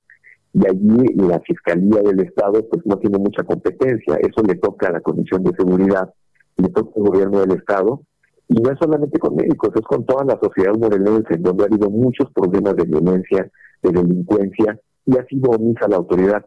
Ya hemos acusado al gobernador del Estado por omiso, hemos acusado al almirante Guarneros también en su responsabilidad en materia de seguridad pública. Continúe, por favor, Omar. Sí, no sé, alguien, alguna operadora está tratando de, entrar, pero adelante. sí, gracias. Bueno, manifestar nuevamente nuestra exigencia de que haga su trabajo el gobierno del Estado y en este caso particular, pues exigiendo transparencia a la Fiscalía del Estado en la investigación. Esperamos que haya apertura y nosotros ofrecemos a través de organismos como con la Libertad de Derechos Humanos en América que coayuden observando que haya transparencia en la investigación para que el gremio médico quede satisfecho y bueno, pues tengamos eh, ejercicios de verdadera transparencia y cercanía entre los ciudadanos. La exigencia de seguridad sigue siendo para toda la sociedad morelense y pues eh, seguimos insistiendo en que eh, se actúe con responsabilidad, se prevenga la comisión de delitos y cuando se llegue a presentar esto, que esperamos que nunca más vuelva a suceder, haya transparencia. Eh, Omar, ¿había eh, existido algún tipo de amenaza en contra de este médico? Eh, no, no, no ha habido amenazas contra él. su padre es un importante actor político en el Estado, fue, fue diputado, y, pero no se sabe de alguna amenaza o que tuviera enemigos. Lo que nosotros presumimos y se le había advertido al médico era que cuidara un poquito su seguridad por, eh, por el vehículo que portaba. Él no es seguro del Estado, tenemos alta incidencia de robo de vehículos, robo transeúnte, y pues el personal médico es vulnerable. Y, es lamentable que en esta circunstancia de la pandemia en el estado de Morelos no haya seguridad para el personal de salud. Por eso hay sospechas de que este caso no sea la versión que está dando la Fiscalía y por eso estamos pidiendo transparencia en la investigación. Muy bien. Omar Cerezo, asesor político de asociaciones médicas, gracias por tomar la llamada. muchas gracias a ustedes, un saludo al auditorio y que tengan un excelente día. Gracias, Omar. Son las 8 de la mañana, 8 de la mañana con 15 minutos. Y bueno, vamos a, vamos a otros temas. Vamos con el Químico Guerra. El Químico Guerra con Sergio Sarmiento y Lupita Juárez.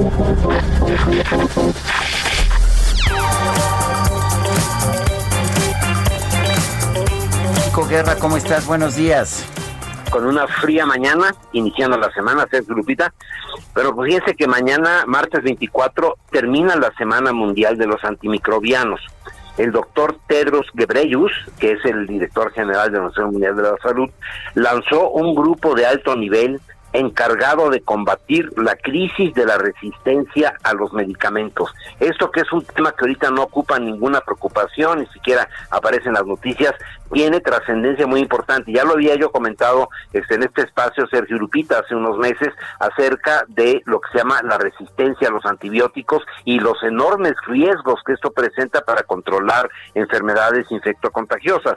La resistencia a los antibióticos es una de las mayores amenazas, estoy citando al doctor Gebreyus, es una de las mayores amenazas para la salud de nuestro tiempo que puede cancelar un siglo de avances en la medicina, precisamente por la resistencia que se ha estado creando hacia los antibióticos, pues por su uso indiscriminado. Hubo países como el nuestro que apenas recientemente, hace unos pocos años, ya prohibieron eh, la eh, venta en mostrador de los antibióticos, ¿no? Y con esta creencia que sobre todo se difundió mucho en los países en vías de desarrollo, que con cualquier cosa, hay, pues hay que inyectarse, ¿no? Inyectame un antibiótico, tengo, eh, gripa, pues inyectame un, una, un antibiótico, ¿no? Y esto precisamente causó una resistencia que ha ido creciendo y por lo tanto tenemos que avanzar mucho, fíjense, en lo que es la medicina personalizada, el lograr también a través de la genética y con el desdoblamiento del genoma que ya estamos logrando, por ejemplo ahora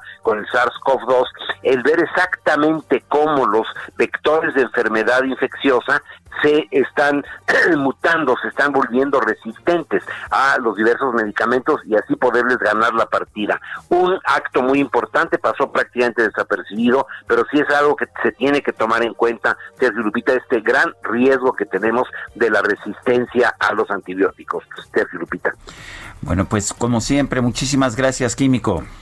Buen inicio de semana también para ti, Lupita. Igualmente, Químico, qué gusto saludarte. Buenos días. Y retomamos la comunicación con Heidi Osuna, directora general de Encol. Se nos cortó Heidi, pero ya estamos de regreso. Buenos días otra vez.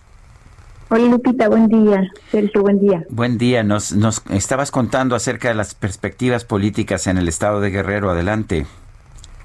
Sí, el día de hoy en Encol publicamos la encuesta ¿Quién ganará Guerrero? Y bueno, vemos que eh, Morena encabeza las preferencias, eh, arrasan las preferencias, podríamos decir. 62% de los guerrerenses votarían por Morena, seguido por el PRI con 18%, después el PRD con 7% y el PT con 5%. Si nos vamos a los careos, ya ponemos a candidatos em, para, para, para las preferencias. Vemos que eh, las preferencias se encabezan prácticamente en dos candidatos de Morena. Pablo Amílcar Sandoval, que es exdelegado de los programas eh, sociales en Guerrero, que llega a tener 50% de las preferencias, y también eh, Félix Salvador Macedonio con 50% de las preferencias. Eh, los dos están en, un empate técnico, ya que los caríamos con otros partidos, pero si vemos quién ganará el internet Morena, tenemos con 23% a Pablo Sandoval, seguido con 21% a Félix Salgado Macedonio, y ya muy por debajo de ese 21%, 15% la alcaldesa de Acapulco con 15%, 14% Luis Walton, 7% Beatriz Mujica y 3% el alcalde de Chilpancingo, que es Antonio Gaspar. Em, les preguntamos diversas cosas. Mira, hay una pregunta que, que me gustaría destacar. Les preguntamos cuál sería el peor defecto que podría tener un gobernante. La mayoría nos dice que sea corrupto. 46% dice que el peor defecto que podría tener un gobernante es corrupto. Entonces dijimos, bueno, ¿y quién representa más este defecto? Y los que encabezan esta preferencia es eh, Manuel Añorbe con 25%, seguido por el candidato del PRD con 22%. Si vemos, bueno, la alianza entre PRD y PRI, pues encabezarían eh, el, mayor defecto en, en Guerrero, Después seguiría la alcaldesa de, Acapulco con 11%, después Félix con 10%, Luis Walton 6%, Pablo Amílcar 2% y Beatriz Mujica 3%. Eh, también preguntamos cuál es el principal problema de la entidad. El principal problema de la entidad es la inseguridad, eh, con, con 49%, seguido por los problemas económicos. Heidi, en, el caso de, por ejemplo, eh, el presidente Andrés Manuel López Obrador, ¿qué tanto pesa, qué tanto eh, se define la gente precisamente por el trabajo de Morena, por la identificación del presidente López Obrador con eh, pues personajes de, de Morena, precisamente su partido?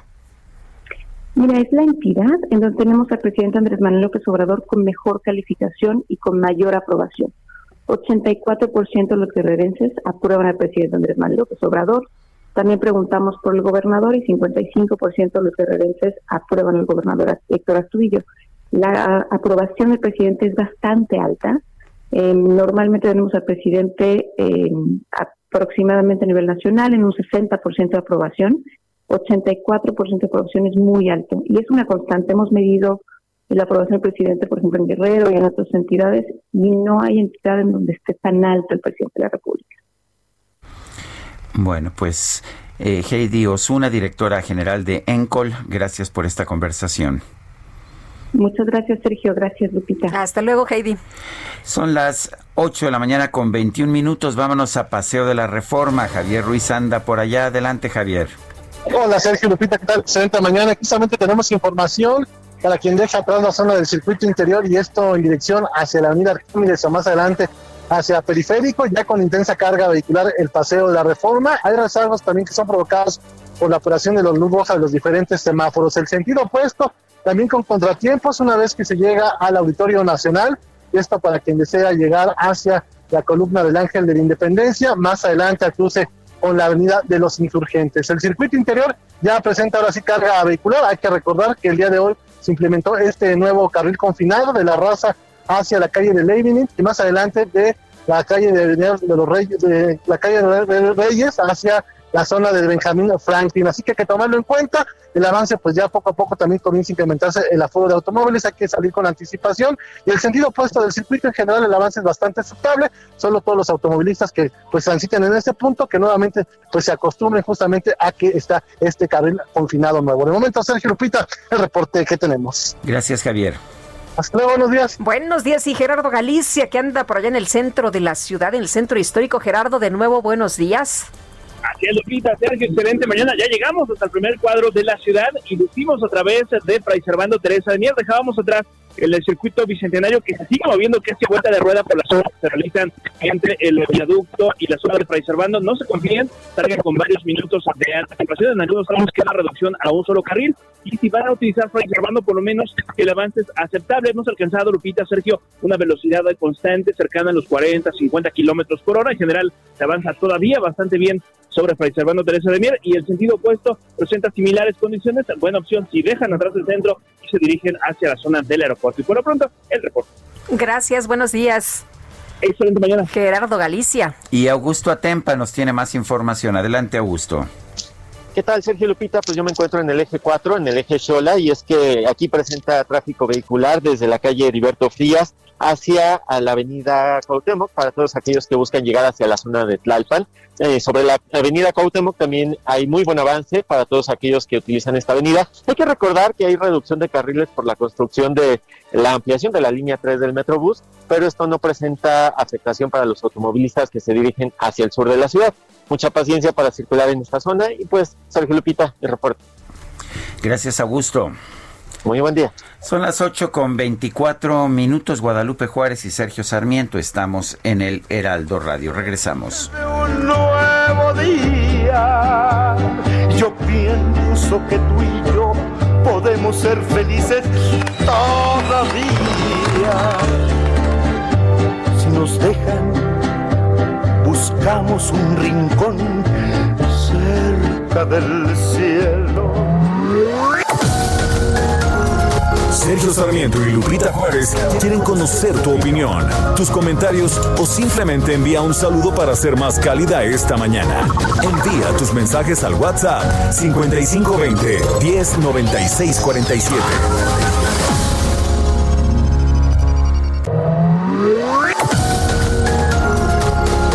Continuamos con Sergio Sarmiento y Lupita Juárez por El Heraldo Radio.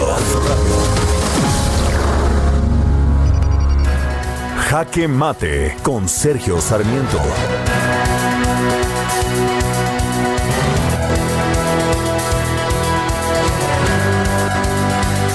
La pandemia de COVID-19 nos ha dejado ya más de 100 mil muertos y más de 1.200.000 contagios. Realmente está destruyendo una parte muy importante de la sociedad mexicana. Pero hay otra tragedia igualmente importante que no podemos soslayar, es la de la tragedia económica. Estamos viendo que millones de personas se están quedando sin empleo en nuestro país y el problema no viene solamente de la pandemia, han sido los errores que ha cometido el gobierno de la República los que han empujado a la economía nacional hacia este precipicio que estamos viviendo en estos momentos. Se están perdiendo empleos formales registrados en el Instituto Mexicano del Seguro Social, pero también empleos informales en la economía que ha tenido que escapar de la formalidad para sobrevivir en nuestro país. Lo peor de todo es que los políticos nos dicen que esto viene como anillo al dedo. Lo dijo en un principio Andrés Manuel López Obrador y lo dijo posteriormente la semana pasada la secretaria de la Función Pública Irma Erendi Sandoval. Me parece lamentable. No podemos pensar que la tragedia que está viviendo nuestro país nos ha venido como anillo al dedo. Solamente que se quiera aumentar el número de pobres para aumentar los subsidios en efectivo a estos pobres y comprar más votos podría justificar esa posición. Pero yo creo que a México esta crisis no le llega como anillo al dedo. Yo soy Sergio Sarmiento y lo invito a reflexionar.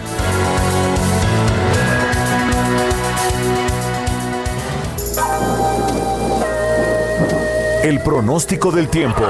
Sergio Sarmiento y Lupita Juárez. Nayeli Loza, meteoróloga del Servicio Meteorológico Nacional de la Conagua. Adelante, buenos días. Hola, muy buenos días a ustedes, es amable auditorio para este día.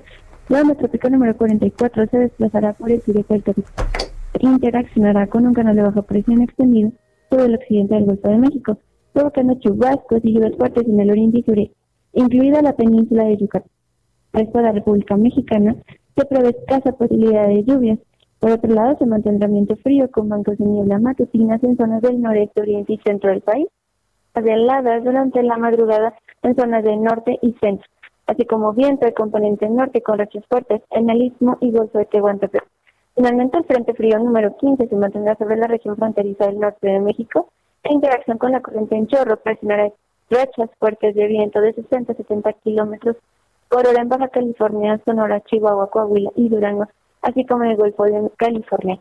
Para el Valle de México se pronostica cielo con nubosidad dispersa durante la tarde sin lluvia y una máxima de 20 a 22 grados. Va a ser un día frío y eh, los invitamos a seguir abrigando. Bueno, pues muchas gracias Nayeli por esta información. Gracias, hasta luego. Son las 8 con 33 minutos.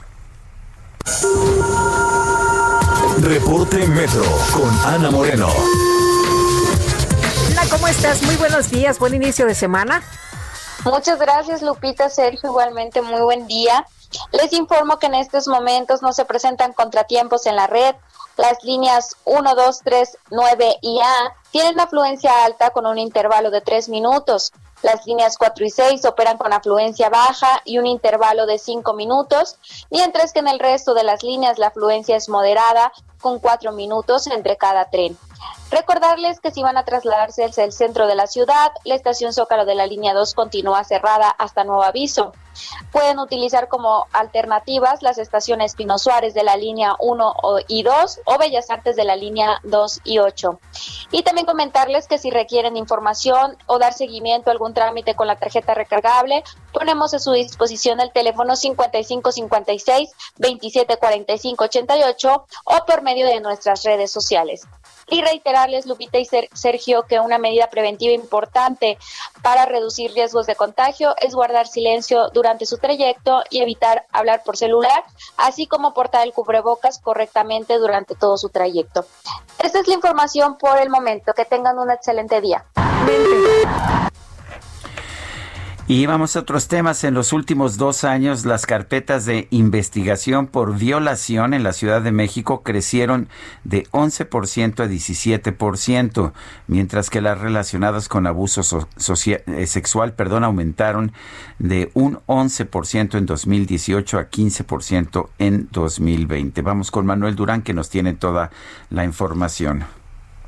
Eh, buenos días de nueva cuenta, Sergio Lupita. Hacía un año de de la declaratoria de alerta de género de violencia contra las mujeres y niñas en la Ciudad de México que, que decretó la jefa de gobierno Claudia Sheinbaum, la Fiscalía General de Justicia reporta que, que en efecto existe un incremento en las denuncias de violación, violencia familiar, acoso y abuso sexual, pero la, la fiscal general de la ciudad aclara que eso es debido que las mujeres tienen mayor confianza en presentar sus quejas y señalar a los agresores. Dice que está denunciando más que en otros años, además de que se han incrementado los detenidos. Fue el 25 de noviembre del año pasado cuando la jefa de gobierno emitió la declaratoria y este domingo eh, se presentó un informe anual eh, sobre todas las medidas que se han implementado desde esta alerta de género. El informe eh, fue presentado por las diversas instancias, estuvo presente la secretaria de Gobernación, Olga Sánchez Cordero. Godoy expuso que los nuevos protocolos han permitido obtener más prisiones preventivas eh, sobre los presuntos responsables y precisó que, la, que en efecto las denuncias de, violación que se, eh, que se dieron más de 100 días antes de que tuviera conocimiento la, la Fiscalía eh, subió un 20% con respecto al año anterior, en tanto el acoso y, las y, y las denuncias también pasaron del 43 al 53%. Eh, Eh, en ese sentido, la jefa de gobierno también eh, marcó que entre las medidas que se han tomado han sido han sido la creación del banco de ADN para ubicar a toda la gente que ha cometido abusos y también agilizar las investigaciones en materia de delitos sexuales y también la creación de la Fiscalía de Feminicidios, así como la iniciativa que marca que los agresores sean quienes salgan de los domicilios y no las víctimas. Eh, en tanto, la, la secretaria de Gobernación, Olga Sánchez Cordero, aseguró que la que la violencia de género ya no es un tema invisible y que el modelo aplicado en la ciudad podría o debería ser retomado en otras entidades y con estos números, por un lado, eh, reconocen las acciones, pero también eh, aceptan que ha habido un despunte en algunas de las cifras eh, respecto a la, al abuso y la, y la violencia de género, Sergio Lupita. Bueno, pues muchas gracias por, por esta información, Manuel Durán. Hasta luego. Bueno, y también tenemos eh, el reporte de Jorge Almaquio. La Fiscalía General de Justicia de la Ciudad de México obtuvo de un juez civil una sentencia a favor del gobierno capitalino. ¿Con respecto a qué, Jorge Almaquio? Cuéntanos. Hola, ¿qué tal Lupita? ¿Cómo te va? Muy buenos días, Sergio, amigos, muy buenos días. Así es, eh, la Fiscalía General de Justicia obtuvo de un juez civil la primer sentencia a favor del gobierno de la Ciudad de México con la Ley Nacional de Extinción de Dominio. Se trata de un departamento de la calle Luna, esto en la colonia Guerrero, donde se aseguró marihuana y metafetaminas tras realizarse un cateo por narcomenudeo el 21 de diciembre del 2018. En el sitio fueron detenidas dos mujeres, una de ellas propietaria del inmueble y en su momento ambas fueron vinculadas a proceso por el delito contra la salud en su modalidad de narcomenudeo.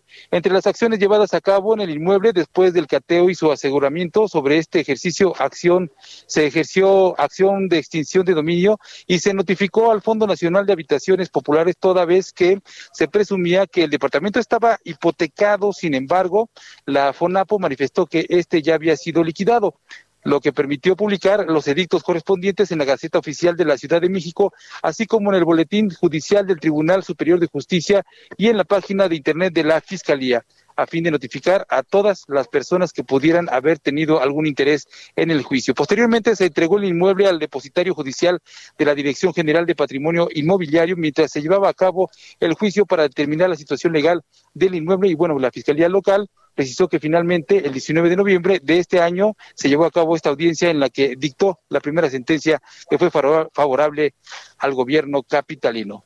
Sergio Lupita, amigos, el reporte que les tengo. Gracias, Jorge. Buen día, hasta luego. Bueno, durante su segunda intervención en la cumbre virtual de líderes del G20, el presidente López Obrador aseguró que México sigue el pronóstico realizado por el gobierno federal y dice que hay una recuperación en forma de V. Esto es una recuperación rápida de la economía. Vamos a conversar con Mario Di Costanzo. Él es economista y analista financiero.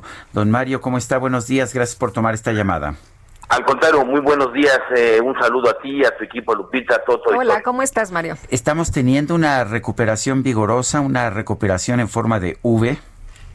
No, desde luego que no. Mira, eh, incluso con relación a la, intervención del señor presidente en este grupo del G20, yo te diría tres cosas importantes, ¿no? La primera, desafortunadamente, no estamos teniendo esta recuperación en B ya lo estamos viendo con los indicadores de actividad industrial, de empleo, eh, durante los meses ya de agosto, septiembre, que es cuando hemos venido, digamos, eh, viendo ya la economía con menor COVID, con menor medidas. Eh, el empleo no se ha recuperado, de hecho se ha recuperado, o la parte del empleo que se ha logrado recuperar es aquella relacionada con el empleo informal, ya veíamos las cifras este fin de semana del INEGI en el que eh, señalan pues que la precariedad laboral, ¿qué quiere decir esto? La pobreza laboral, eh, quiere decir las personas que trabajan y con el sueldo no les alcanza para adquirir una canasta mínima alimentaria, eh, se ha incrementado, se ha incrementado alrededor de 11 millones de personas.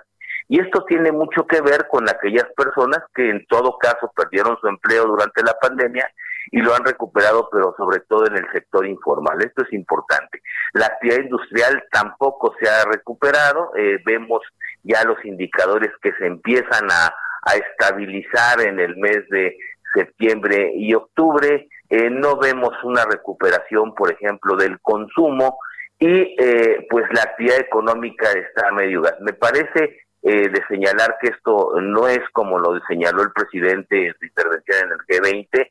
Y otro punto importante relacionado con la deuda. Eh, él habló pues incluso de la deuda que se ha generado en los países por concepto de esta de esta pandemia. Hay que recordar que México fue el país que menos el, país del G20 eh, que menos destinó recursos a la reactivación económica o a los programas de apoyo económico durante la pandemia.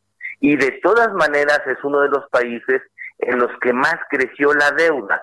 E, esto es importante señalarlo porque además si hay algún tipo de apoyo del eh, G20 para aquellos países que se para reactivar sus economías, pues México no estaría incluido, porque realmente la deuda de México eh, o, los programas de, apoyo económico como porcentaje del, del, PIB en México fue apenas del 0.4%. Países como Colombia, Chile, El Salvador tuvieron eh, porcentajes mucho más altos, ya no decir países como Francia, como España, como Italia, en donde el, el, porcentaje del PIB del apoyo pues, llegó a ser en muchos casos arriba del 20%. No así en el caso de México. Entonces, creo que hay que resaltar esta situación porque es paradójico que por un lado no lo hicimos o no se incurrió en este endeudamiento para no endeudarnos, valga la redundancia, para reactivar la economía. La economía no se reactivó y finalmente el empleo pues tampoco se reactivó. Esto es importante eh, señalarlo porque eh, pues en todo caso México no entraría dentro de estos grupos de países dado que no incurrió en ningún endeudamiento eh, con motivo de algún programa económico destinado a, a la recuperación económica. Y esto es, lo que parte de lo que presume el presidente, ¿no? De que no creció la deuda, que están haciendo las cosas bien. No, evidentemente la deuda, la deuda creció, la deuda creció en términos eh, de porcentaje del Producto Interno Bruto, donde ya está llegando a niveles superiores al 60%, pero también creció como porcentaje o como flujo. Eh, hay que recordar que en diciembre la deuda del país era de 10.8 billones de pesos y al, a junio 30, al 30 de junio de 2020, esta deuda ya era superior a los 12.1 billones de pesos. O sea, hay un crecimiento eh, real de la deuda eh, y desde luego hay un crecimiento de la deuda como porcentaje del producto en virtud de eh, que el producto, el PIB, se hizo más chiquito con la tremenda caída que vamos a registrar del Producto Interno Bruto este año y que tiene mucho que ver con esta falta de programas de reactivación económica. Y finalmente, eh, él, él, dice, habló en su discurso sobre que rescató, digamos, a los pobres o que nuestros programas fueron de apoyo a la gente más pobre. Eh, yo creo que aquí también los resultados mostrarían lo contrario. Si hay algo eh, que nos dejó la crisis del COVID en este momento o la pandemia es una mayor pobreza, es decir, se incrementó el número de pobres, eh, desapareció o se redujo el número de MIPIMES, de empresas, pues porque no recibieron los apoyos necesarios, y desde luego eh, aumentó el desempleo y disminuyó el crecimiento. Yo te resumiría, eh, esto es lo que realmente está sucediendo en la economía mexicana y que no se parece o que contrasta, pues de manera contraria, con el señalamiento o con la intervención del señor presidente en el eh, grupo del G20, en donde pues pareciera que el diagnóstico que él dio pues eh, es de otro país o no corresponde a la realidad que se vive en México. Bueno, entonces eh, es inquietante, me parece, Mario, y gracias por este análisis económico, como siempre. Al contrario, no solamente es inquietante, llama la atención que nuevamente el diagnóstico de la realidad del presidente pues es muy diferente a lo que observamos otras personas y realmente muchos mexicanos día. O sea que hay otros datos, tenemos otros datos. Pues eh, pareciera que la realidad tiene unos otros datos diferentes a los del presidente. Mario Di Costanzo, gracias por hablar con nosotros. Que tengas buen día. Buenos días. Y bueno, en especiales de la silla rota en medio de la... Están cumpliendo 10 años, están ya en su décimo aniversario. Y bueno, en estos especiales de la silla rota en medio de la carrera por la vacuna contra el COVID-19, México tiene garantizadas las dosis necesarias para proteger a 116 millones de mexicanos. Es lo que nos dice este trabajo. Y Jorge Ramos, periodista de la silla rota, un abrazo, muchas felicitaciones a todo el equipo equipo de la silla rota por este décimo aniversario. Lupita, Sergio, ¿qué tal? Muy buenos días. Muchísimas gracias. Pues sí, el viernes eh, la silla rota cumplió su décimo aniversario y bueno, pues como dirían los clásicos, vamos por más. Ya como comentabas, efectivamente estamos pues en medio de la carrera por la vacuna contra COVID-19. Eh, Europa, eh, los países ricos principalmente, están avanzando a pasos agigantados, comprando vacunas, eh, pues a veces hasta cuatro u ocho dosis por, por persona eh, en sus respectivos países. Y bueno, en México, ¿cómo está la situación? Platicamos con eh, Marta Delgado, ella es subsecretaria para Asuntos Multilaterales y Derechos Humanos de la Secretaría de Relaciones Exteriores y nos confirma que pues hay ya garantizadas dosis necesarias para proteger a 116 millones de mexicanos eh, plantea que es muy, muy urgente que el sector salud presente el programa de vacunación eh, COVID, eh, porque bueno, pues es necesario saber cómo se van a aplicar estas vacunas. Eh, hasta ahora el gobierno mexicano ha estado pagando, porque no se ha terminado de liquidar, pero ya están comprometidos prácticamente 321 millones de dólares eh, de anticipos para los diversos planes que están eh, ya pues pactados, eh, prácticamente amarrados para conseguir vacunas para los mexicanos.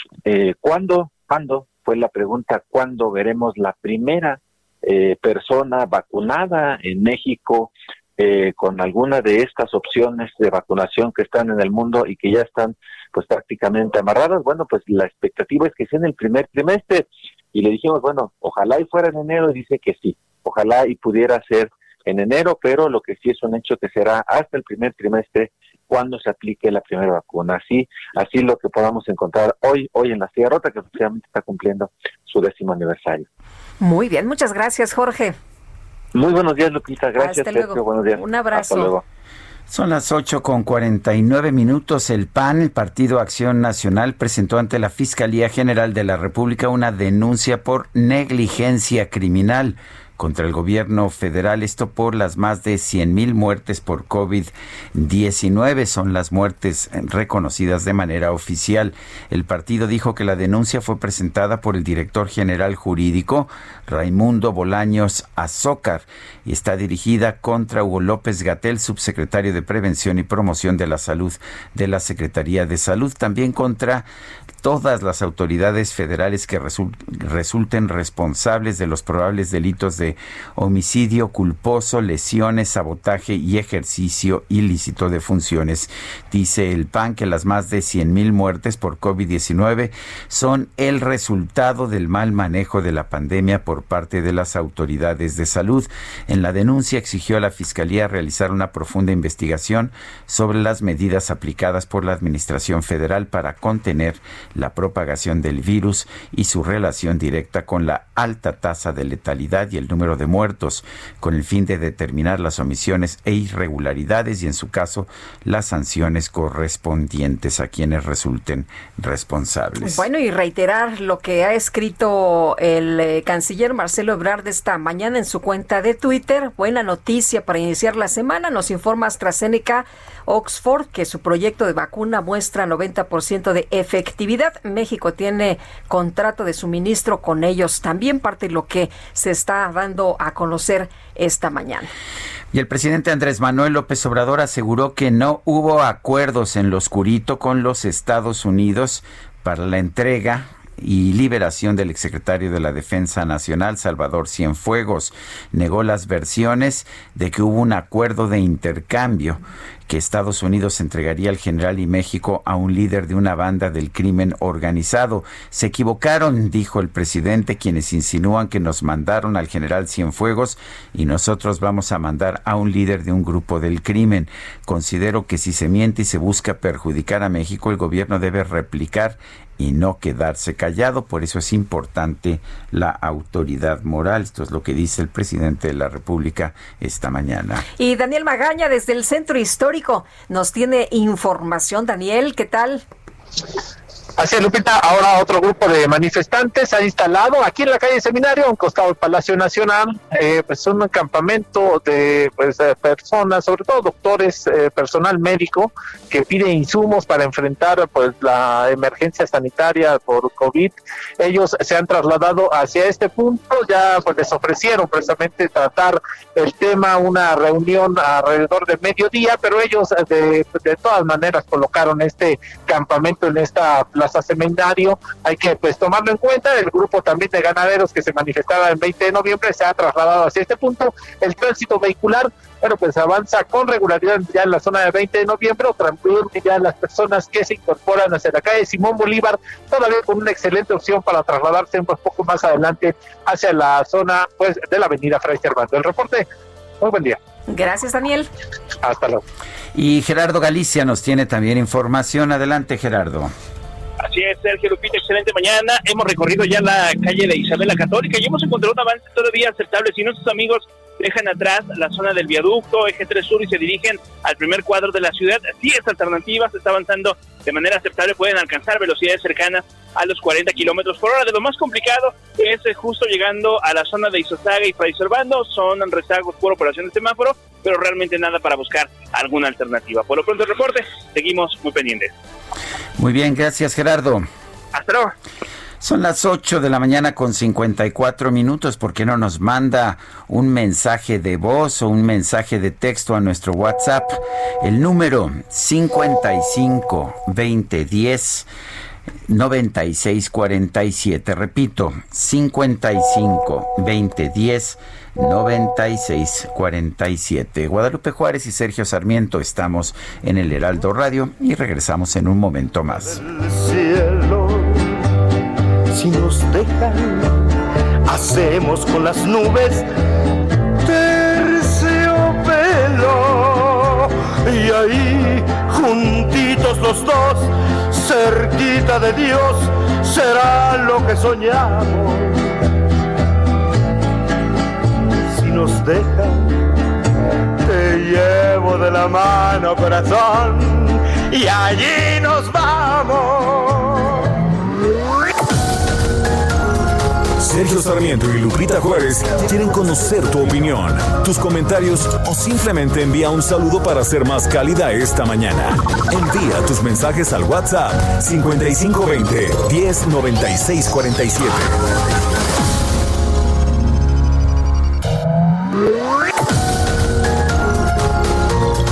Continuamos con Sergio Sarmiento y Lupita Juárez por El Heraldo Radio. Amigos del Heraldo Radio, les platico que en Nestlé trabajamos por los jóvenes. Por eso nos sumamos al quinto encuentro de jóvenes de la Alianza del Pacífico, donde jóvenes de México, Colombia, Perú y Chile compartirán nuevas oportunidades para construir sus sueños en temas de emprendimiento, el futuro del empleo y la era digital. Además, podrás escuchar la opinión de expertos de empresas icónicas en tecnología y disfrutar la inspiradora historia de un reconocido cantante, compositor y actor puertorriqueño de talla internacional. Tú también, súmate. Conéctate este 24 y 25 de noviembre y sé parte de esta experiencia. Regístrate ya y participa en www.jóvenes2020.com. Nestlé con los jóvenes. Me cansé de rogarle. Me cansé de decirle que yo sin ella de pena muero.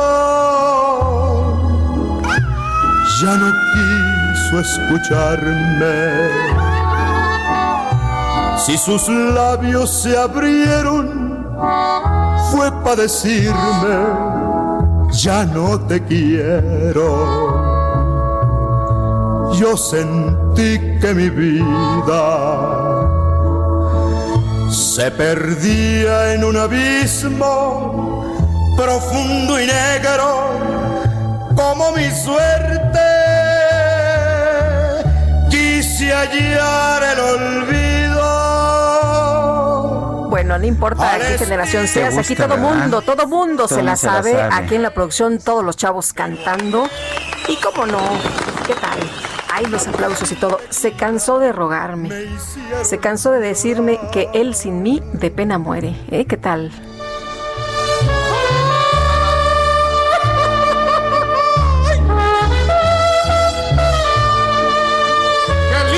Bueno, y vamos con mensajes de nuestro público.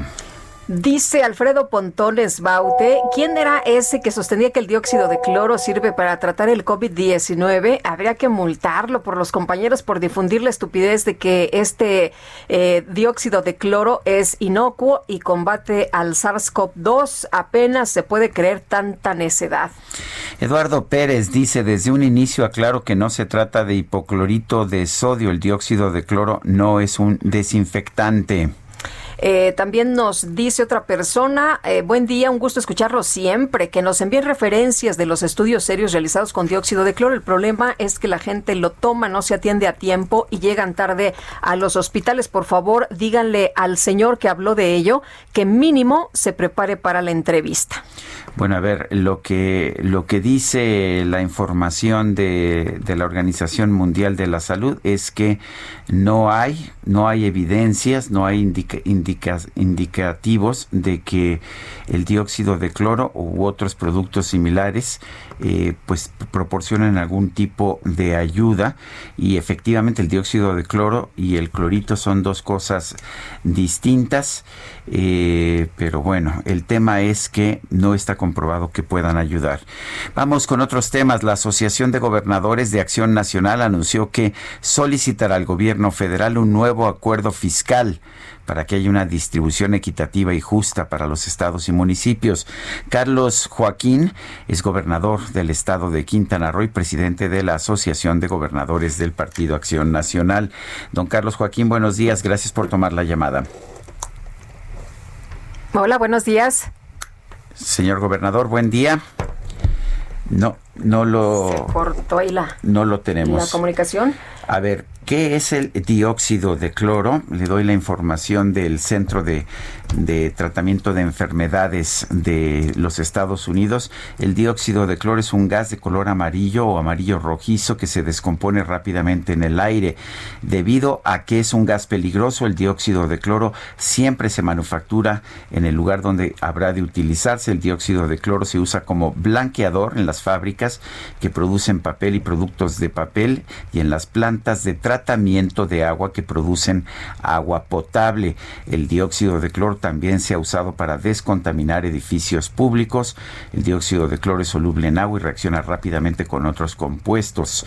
Eso es parte de lo que nos dice esto que sí se utiliza pues para desinfectar agua potable como efectivamente lo eh, se ha señalado. Y ya, está listo el, gobernador. Eh, Carlos Joaquín, buenos días. Gracias por tomar esta llamada. ¿Qué tal, Sergio? ¿Cómo estás? Bien, muy, bien, Carlos. Eh, Carlos, cuéntanos, cuéntanos acerca de, de lo que están pidiendo los gobernadores del PAN. ¿Por qué piensan que es justo tener una redistribución del ingreso de la República?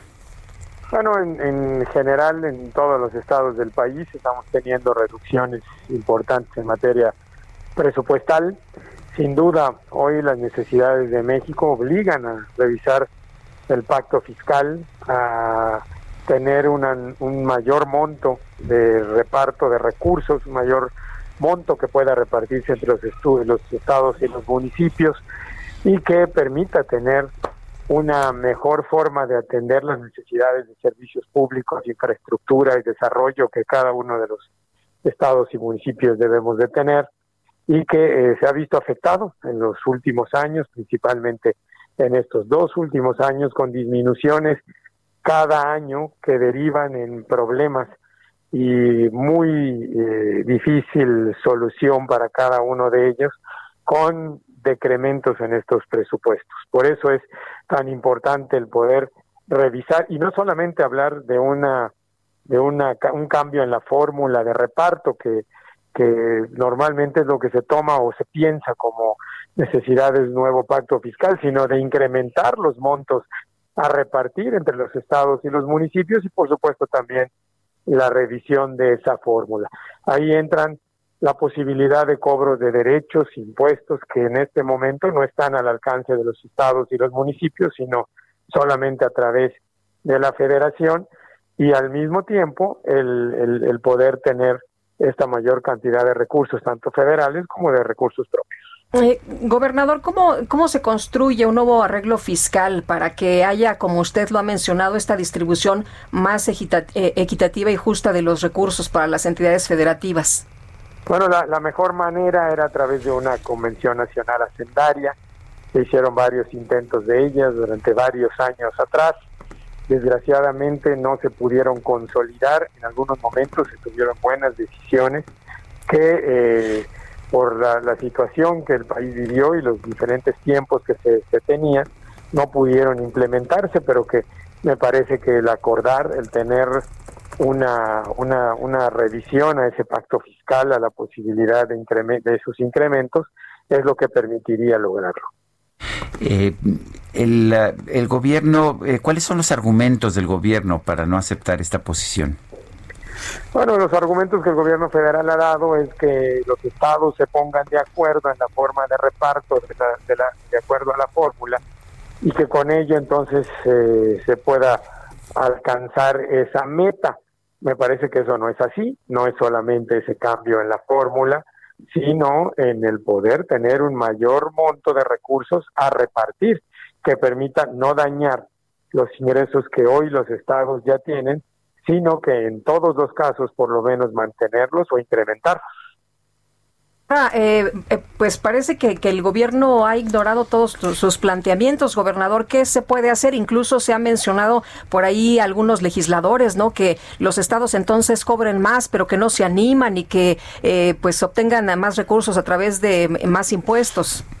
Bueno, hemos escuchado muchos muchos temas durante estas estos meses en que hemos hablado sobre la necesidad de ese pacto fiscal, ¿no? Se habla de que por temas de corrupción es que no se debe de enviar más recursos a los estados y a los municipios, que esa es la situación porque hay que disminuirlo. Eso me parece que está fuera de, de lo que debe de, de responderse o del diálogo que debemos de tener, porque pues para eso existen precisamente las diferentes dependencias e instituciones que trabajan en la revisión y en la transparencia del uso de estos recursos. Aquí no estamos hablando de tener más dinero o más eh, posibilidades de inversión para, para hablar sobre temas de corrupción, sino al contrario, para que los ciudadanos tengan la posibilidad de alcanzar esta situación que les dará sin duda un mejor nivel de vida. Y me parece que ahí es donde el diálogo se ha roto, en esa situación en el que, en el que sin un eh, argumento sólido, eh, sino que se habla solamente de esos temas de corrupción sin dar casos específicos y sin tener en cuenta toda el, la estructura de revisión de estos recursos, pues se habla de ello. Me, parece que tenemos que ampliar ese diálogo a, muchas más eh, necesidades que, que, tenemos y también a las ideas y eh, posibilidades de solución que tenemos en muchos de los estados y en donde podemos eh, eh, hablar, podemos enriquecer y entonces encontrar mejores formas que nos permitan alcanzar esta, esta meta. Señor gobernador, quisiera cambiar de tema. he estado conversando con amigos, con amistades allá en Quintana Roo. Están muy preocupados por la situación de la temporada turística que va a empezar ya en unas semanas más. No, no sienten que pueda haber una afluencia suficiente de visitantes. Eh, eh, ¿Cuál es la situación? ¿Cómo ve usted esta situación? ¿Será una temporada perdida?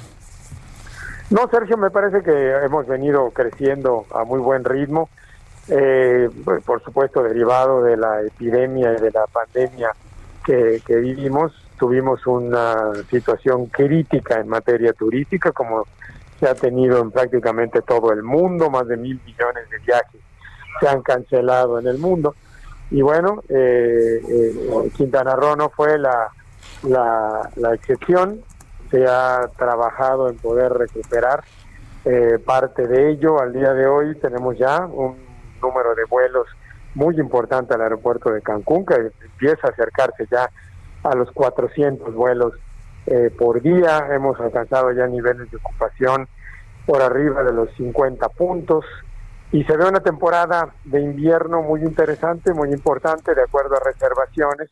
Diciembre, enero, febrero empieza a tener un repunte ya mucho más importante. Ojalá y esperamos que eh, el uso de los hábitos y el cuidarnos bien de esta epidemia nos permita seguir avanzando en esa recuperación turística que Quintana Roo eh, está teniendo. Muy bien, eh, yo quiero agradecerle, señor gobernador, y que haya conversado con nosotros. Al contrario, Sergio, me da mucho gusto saludarte. Bueno, son las las 9 de la mañana con 13 minutos. Pues hoy inicia el Drama Fest. ¿El este, Drama Fest? Sí, ¿qué tal? Ese es como muy de drama. Suena muy bien. Este Festival Internacional de Teatro Contemporáneo en su edición, ya sabes, Sergio, como todo ahora, sana distancia. Y vamos a platicar con Aurora Cano, directora artística de Drama Fest. Aurora, qué gusto saludarte esta mañana. Buenos días. Hola, buenos días, Guadalupe, ¿cómo estás? Bien, afortunadamente, pues aquí atentos de lo que nos presenta DramaFest. A ver, Aurora, cuéntanos en primer lugar, ¿qué es DramaFest? ¿En qué se distingue? Bueno, DramaFest es un festival que tiene ya más de 16 años, es como el festival de teatro contemporáneo internacional que se hace en México y tiene la particularidad de que se apoya la nueva escritura que cada año se invita a un país distinto, bueno, cada dos años, porque el festival se hace cada dos años, se coproduce con un país este, distinto. No es solo que sea un país invitado, sino que la particularidad de DramaFest es que eh, solo se trabaja con un país este, en particular y se coproduce con ese país. En este caso, el país invitado es Rusia. Y bueno, para, para esta edición que tocaba en, el, en, el, en este año, decidimos eh, dividir las actividades en dos etapas. Una etapa que es ahora en el 2020, que como bien dijeron hace rato, de sana distancia, en la que vamos a presentar una serie de actividades virtuales eh, distintas, con contenidos distintos de los normales de, una, de un festival de artes escénicas para el, para el público, aprovechando pues la, este, la oportunidad que te da, la visibilidad que te da las plataformas y el año que entra se hará las actividades presenciales con los estrenos en los teatros. Entonces es una edición doble, eh, Sergio, de eh, del Drama Fest con Rusia. Ahora eh, se ha tenido que, pues, todo mundo adaptar. Cuéntanos de este, de estos formatos de, de Drama Zoom. Sí, pues había, había dos caminos. Uno era tratar de insertar el hecho escénico en la pantalla, lo cual nos parecía un poco difícil, aunque, aunque se ha intentado y se han hecho diferentes experimentos de todos los tipos, unos con más éxito que otros, pero se ha intentado de todo. Eh, y otro camino que es el que nos pareció a nosotros más interesante era mostrar, por ejemplo, todo lo que es el tras bambalinas, las sesiones de trabajo de autores, directores y actores, cómo trabajan, cómo se hablan entre un actor y su director sobre eh, los personajes, los autores a los que nunca escuchamos porque siempre pues vemos la obra, pero no no los vemos trabajando, los vemos trabajando con los directores también. Entonces tenemos estas working sessions que se van a hacer de diferentes obras que además tenemos un elenco pues padrísimo y ecléctico que van desde eh, actores recién estados de las escuelas de teatro hasta Susana Zabaleta o Cassandra Changuerotti, ¿no? Eh, que van a estar trabajando en funciones en vivo, pero no del resultado, sino de los procesos, de lo que implica el trabajo teatral. Entonces, este es un formato distinto, los working sessions. También hay obras escritas específicamente para Zoom por los rusos.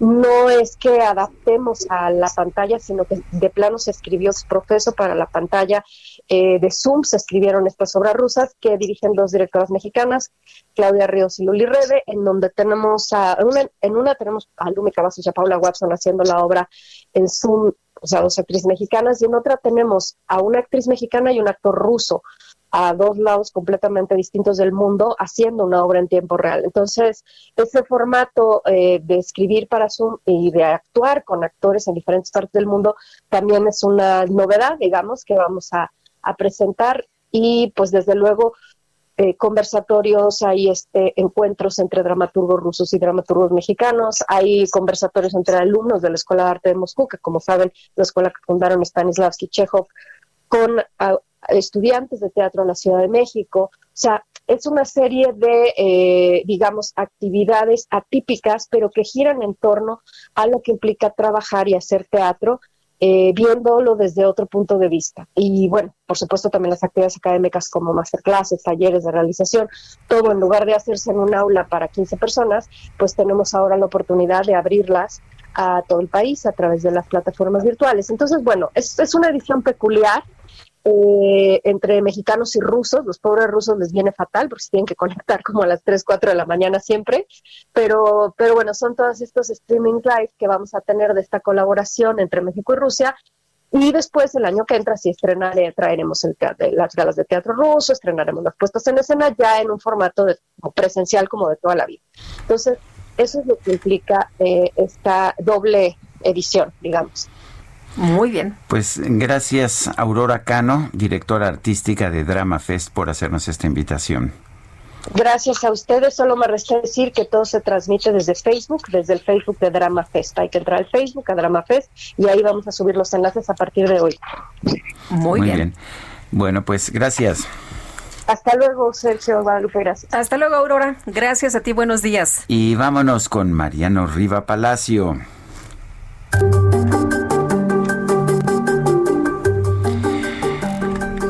Mariano Riva Palacio, adelante, ¿qué nos tienes esta mañana?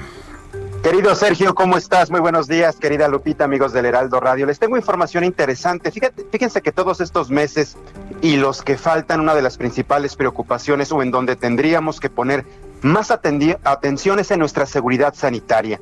¿Cuánta gente, Sergio, en realidad tiene seguridad social? ¿Cuánta gente, Lupita, tiene un seguro de gastos médicos o de vida o un seguro para el retiro, etcétera? Bueno, pues según directivos y representantes de aseguradoras en nuestro país, únicamente el 8% de los mexicanos tiene un seguro de gastos médicos privados. En el caso del IMSS, datos recientes revelan que el instituto atiende a 6 de cada 10 mexicanos, pero un porcentaje importante no tiene ningún tipo de seguridad. Y ante una emergencia pues sanitaria como la que estamos viviendo y la saturación hospitalaria, dicen es necesario ampliar, ampliar la cobertura en salud y en otros rubros. Por eso, ¿qué tipo de seguros necesitan los mexicanos? Bueno, pues a decir de Francisco Reyes, cofundador de Mango Life, un seguro crea resiliencia para nuestra salud financiera y una persona debería tener los seguros básicos para garantizar su tranquilidad. Primero, pues un seguro de vida. El fallecimiento, Lupita, de un jefe o jefa de familia, pues siempre trae consigo inestabilidad. Para que la audiencia se dé una idea, la póliza de un seguro de vida puede ir desde los 300 pesos mensuales en adelante. Obviamente, mientras más alto sea el pago, mayor será la suma a recibir. Un segundo seguro sería para el retiro. Recordemos que en México existen dos formas para esto, las AFORES y los planes personales para el retiro. Y aquí me quiero detener porque hay datos muy interesantes, Sergio y Lupita. Según información de la Asociación Mexicana de Afores, los mexicanos solo aportamos el 6.5% de nuestro salario al retiro, cuando en otros países se llega hasta el 12% y el 18%. Y debido a las nuevas leyes, la cantidad a recibir no será una gran cantidad, pues, por lo que con o sin afores, dicen los especialistas que lo conveniente para las generaciones X, incluso los millennials y la generación Z, será contratar un seguro para el retiro, el cual pues puede ser personalizado de acuerdo a las necesidades y posibilidades de cada persona. Y los dos últimos que recomiendan, obviamente si se tiene un vehículo, pues un seguro para el coche que varía el costo según la marca y modelo del auto y pueden ir desde los 8 mil hasta los 25 mil o 30 mil pesos. y el seguro de salud médico o de gastos médicos que pueden cubrir desde una consulta al odontólogo hasta una hospitalización inesperada. Los hay, a los hay desde los 200 pesos, 400 pesos mensuales y por supuesto va subiendo según la cobertura. Así que Sergio y Lupita, amigos del Heraldo Radio, pues vivimos el presente Lupita, pero no debemos dejar de pensar en el futuro y el futuro próximo a corto y mediano plazo, porque nunca se sabe cómo vendrá y qué tanto nos puede afectar. De ahí la importancia de esto, acercarse a las instituciones aseguradoras o bien acercarse a las autoridades en caso de que no se tenga pues la garantía económica de poder adquirir un seguro particular. Sergio Lupita, hasta aquí Bienestar H, este lunes en el Heraldo Radio. Mariano, muchas gracias. Cuídense mucho, Sergio Lupita, muy buenos días. Un abrazo, muy buenos días. Pues en los seguros, como dicen, más vale, más, vale tenerlo y no usarlo, ¿no? A usarlo y no tenerlo, porque eso sí está duro, está difícil. Y vámonos al resumen. Vamos al resumen de la información más importante de este lunes, este lunes 23 de noviembre del 2020.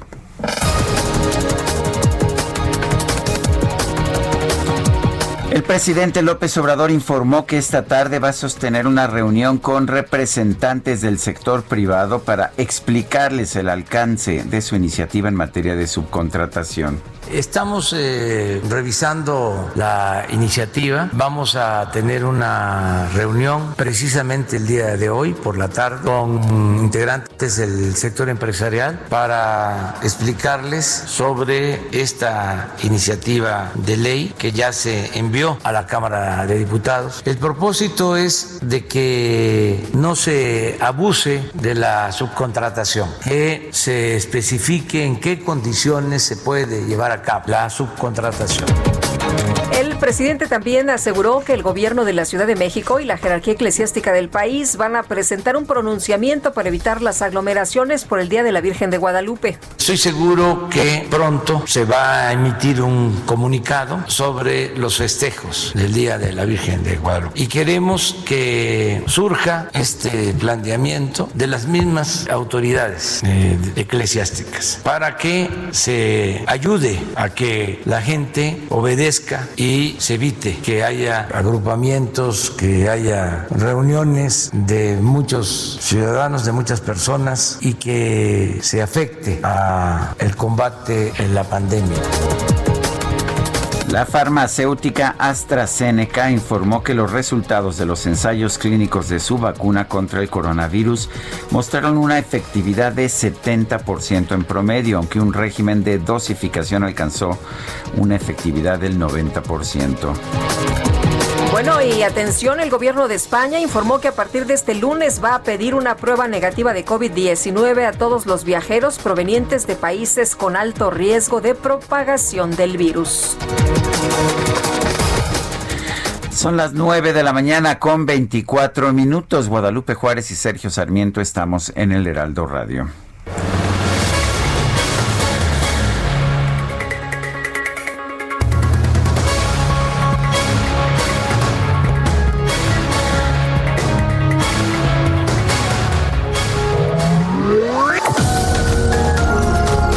Sarmiento y Lupita Juárez quieren conocer tu opinión, tus comentarios o simplemente envía un saludo para ser más cálida esta mañana. Envía tus mensajes al WhatsApp 5520 109647.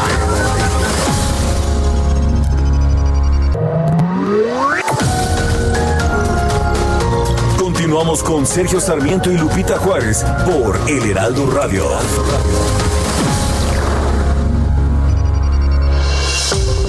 Han sido tocados, de una forma u otra, por la pandemia. Y una de las formas más cercanas de verlo es a través de esos pequeños restaurantes o tienditas de la esquina que tenemos cerca de casa o el trabajo. Al caminar por las calles, vemos cómo este sector se ha adaptado a la nueva normalidad y afortunadamente en este proceso no han estado solos. ¿Sabías que más de 3 millones de personas dependen de los pequeños comercios? Actualmente, la industria mexicana de Coca-Cola trabaja con más de 850 mil tienditas y comercios en iniciativas que contribuyen al aumento de las ventas en el contexto actual de desaceleración económica y, por supuesto, en mantener la seguridad de sus trabajadores y clientes. Ejemplo de ello es la iniciativa Mi Tienda Segura, a través de la cual ha instalado más de 50 mil mamparas protección. También ha donado más de 200 mil caretas de PET reciclado y un porcentaje de estas ha sido entregado a la fuerza de ventas y tenderos del país. A esto hay que sumar la donación de miles de kits para sanitización, pero el apoyo también ha llegado mediante iniciativas para mantener el flujo de caja y capital de trabajo para que sigan operando. Por ello, la industria mexicana de Coca-Cola, junto con otras empresas privadas, están ayudando a los pequeños comercios mexicanos a reinventarse, a crear nuevas capacidades y desarrollarse para vencer las circunstancias que ha traído esta pandemia. Tú también puedes ayudarlos consumiendo local. Hagamos esto juntos. Yo sé bien que estoy afuera, pero el día que yo me muera, sé que tendrás que llorar. Llorar y llorar, llorar y llorar. Dirás que no me quisiste, pero vas a estar muy triste y así te vas a quedar. Con dinero y sin dinero, hago siempre lo que quiero. Y mi palabra es la ley. Esta se llama El Rey. Estamos escuchando música de José Alfredo Jiménez en el aniversario de su fallecimiento. Pero sigo siendo el rey. ¡Sí, señor! ¡Para José Alfredo! A muchos políticos les gusta esta. Eh, No sé por qué, no sé por qué. Creo que este también al, al rey emérito Juan Carlos de España le gustaba. ¿eh? Decían que le gustaba y que le gustaba que le tocaran el rey. Quién sabe por qué. Pero bueno, son las 9 de la mañana con 33 minutos. El Instituto Universitario de Investigación Ortega y Gasset México es una asociación civil filial del, del Ortega y Gasset de España y de la fundación, es parte de la fundación José Ortega y Gasset Gregorio Marañón de España. Tenemos en la línea telefónica Francisco Parra Barbosa, director ejecutivo del Instituto Universitario de Investigación Ortega y Gasset México. Francisco Parra, buenos días, gracias por tomar la llamada. ¿Qué tal? Buenos días, Lupita, Sergio y a toda la auditoría. Buenos días. A ver, el Buenos Instituto Ortega y Gasset y la Fundación Ortega y Gasset y Gregorio Marañón son muy reconocidas allá en España. Eh, ¿Desde cuándo está, oper- está operando esta institución aquí en México y cuál, cuál es el tipo de asociación que tienen? Bueno, la, la, somos obviamente una, somos la extensión de la, del Instituto y de la Fundación Española aquí en México. Estamos constituidos legalmente y también por eso es que pudimos tramitar a partir del 2018 los reboes que otorga la SEP. Y entonces eh, la presencia de la Fundación y el Instituto en México, pues eh, a lo largo de 40 años ha sido muy fructífera y muy, digamos, eh, importante. Es decir, hay miles de egresados en América Latina de los programas del Instituto en Madrid. En México, obviamente, eh, también hay muchos egresados de todos los másteres, de todos los doctorados que, que existen en el Ortega. Y la relación ha sido muy fructífera en, en estos últimos 20 años, de tal forma que, bueno, la, Fundación en, en Madrid pues decidió abrir su sede aquí en México para ofertar maestrías con doble titulación, es decir, es única en su, en su género, eh, una titulación mexicana con reboe otorgado por la SED y al mismo tiempo, en el mismo proceso, se otorga un máster español título propio expedido por nuestra sede de Madrid. Francisco, ¿cómo se ha trabajado ahora en estas circunstancias de, de la pandemia? ¿Qué tan difícil, qué tan accesible? Cuéntanos un poco. Bueno, lo- se, ha, se hablado bastante de la calidad de la educación online y, la, y, y en plataforma, lo que es e-learning, pero nosotros en nuestras, nuestras maestrías son maestrías que tienen un perfil profesionalizante, es decir, están dirigidas a todas aquellas personas que trabajan, que son funcionarios públicos, que son profesionales, que son, digamos, este, gente que que tiene, que ocupa la mayor parte de su, de su tiempo en la familia y en el trabajo, con lo cual es complicado y difícil ofrecer o estudiar una maestría o un posgrado de, con calidad. Entonces nosotros tenemos desde hace ya, desde 2018, la, la, nuestras maestrías se, se imparten vía Zoom, es decir, cuando la pandemia llegó en marzo de este año, desafortunadamente, pues nosotros ya estábamos, digamos, trabajando a través de la plataforma Zoom y luego en una segunda parte, en la maestría, es decir, consta de cuatro cuatrimestres, los dos primeros cuatrimestres son en, en vía streaming, vía Zoom, y luego los, los siguientes dos son en plataforma, con lo cual a nosotros, digamos, a nuestra oferta educativa, obviamente eh, la, la cancelación de la presencialidad en las aulas no la ha afectado. Seguimos trabajando con normalidad. Por eso decimos que en, el instituto estamos en semáforo verde, porque no hemos parado nuestra actividad académica, que son las clases, y tampoco las de extensión universitaria, que son foros, conferencias, seminarios y diplomados que tenemos eh, ofertados en formato plataforma y online para toda la, la gente que esté interesada en continuar sus estudios de posgrado. Bueno, ¿y, y, y qué hace, qué, hay que hacer para pues saber qué, cuáles son estos estudios y cómo puede uno inscribirse exactamente? Bueno, nosotros tenemos actualmente tres eh, cinco maestrías que se están, digamos, la próxima generación que están abiertas las inscripciones para arrancar este final de año con los cursos de, de metodología y como un curso como de inducción. Es una maestría en gobierno con un máster español en gobierno, instituciones y procesos políticos. También tenemos una maestría en comunicación con su debido reboe de CEP y con el máster de Madrid en gestión de la comunicación, la maestría en relaciones internacionales, la maestría en políticas públicas y la maestría en educación. Quiero comentarles, eh, Lupita, que nosotros estamos ofreciendo eh, becas y descuentos a funcionarios públicos de los tres distintos niveles de gobierno que que es, es una son másteres y maestrías muy ad hoc a la profesionalización de, de los funcionarios públicos. Igualmente también tenemos becas y descuentos a estudiantes que hayan eh, menores de 26 años que hayan obtenido un buen promedio en la licenciatura y luego también eh, descuentos a profesionales mayores de 28 años que se comprometan a, a mantener un promedio mínimo de estudios durante sus cuatro cuatrimestres y sobre todo también tenemos descuentos adicionales para todas aquellas mujeres, sí, ya sea eh, trabajadoras o no, o madres solteras o no, que deseen eh, eh, cursar estudios de posgrado con nosotros. Nosotros no tenemos una, una maestría en género en específico, sino todos nuestros programas, los cinco programas que tenemos, de una manera transversal, el, los estudios de género están incorporados, con lo cual también es un compromiso del instituto con este tema tan importante para las sociedades modernas. Muy bien, pues uh, gracias Francisco Parra Barbosa, director ejecutivo del Instituto Universitario de Investigación Ortega y Gasset, México. Muchas, muchas gracias a ustedes. Hasta luego. Buen Hasta luego, muy buenos días. Son las 9 de la mañana con 39 minutos. No les voy a contar nada porque estoy desvelado y no voy a trabajar. La micro deportiva.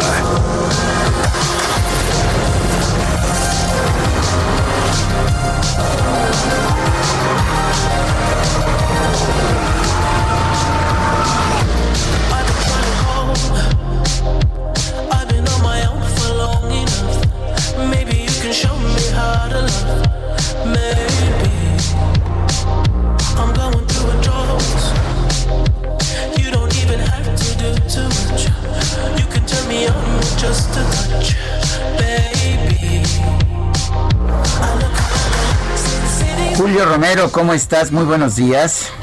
Muy bien, Sergio, muy buenos días. Sergio Pita, de un placer saludarles. Oye, buena música, Arrancamos. ¿eh? Buena música en la misma. Ah, por supuesto, arrancando la semana, arrancando de la base y como todas las semanas, pues ya buscando el viernes, pero bueno, tenemos que poner todavía cinco días antes. Oigan, quedó lista la liguilla por el título en el Balompié Nacional, el torneo Guardianes 2020 y el León estará enfrentando a la Franja del Puebla. Los Pumas se medirán a los Tuzos del Pachuca, clásico nacional, las Águilas del América contra las Chivas y la máquina celeste de Cruz Azul enfrentando a los Tigres de la U de León. Así se jugarán los cuartos de final este fin de semana en los repechajes. El equipo de Pachuca venció 3 por 0 al Santos Laguna. Paulo Pezzolano, técnico del Pachuca, dejó en claro que se convierten en un rival más que complicado.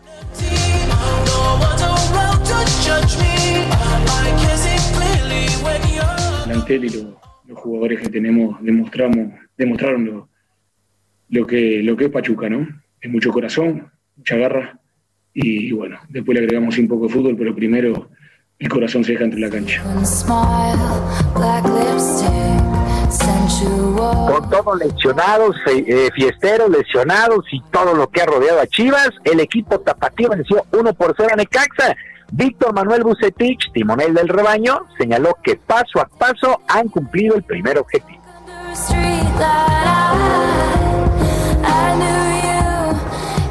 Y ahí yo creo que el resultado es sumamente valioso. El trabajo que hace todo el plantel ha sido muy bueno. Me voy muy tranquilo, contento, no con el marcador que hubiéramos querido. Sin embargo, el objetivo se ha logrado.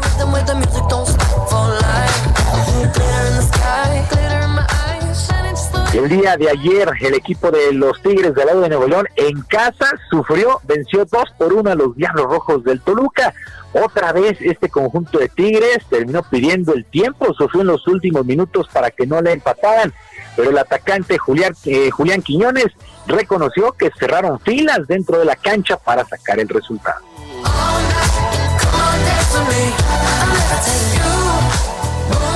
el equipo cumplió, ¿no? Eh, mejoró ese aspecto donde recibir gol al último minuto, como había pasado el partido pasado. El equipo se mentalizó en eso y le metió muchas garras y mucho corazón, ¿no? Bueno, la sorpresa del fin de semana la dio la Franja del Puebla, que eliminó a los Rayados del Monterrey en el propio gigante de acero allá en la Sultana del Norte. Monterrey lo ganaba 2 por 0, parecía controlar el juego, pero vino el Puebla con unas ganas y una enjundia que ahí quedarán marcados 2 a 2 en los 90 reglamentarios y en penaltis el conjunto de la Franja ha logrado su boleto a los cuartos de final. Juan Reynoso, técnico de los Camoteros, dio todo el crédito a sus jugadores que nunca bajaron los brazos a pesar de ir perdiendo 2 por 0.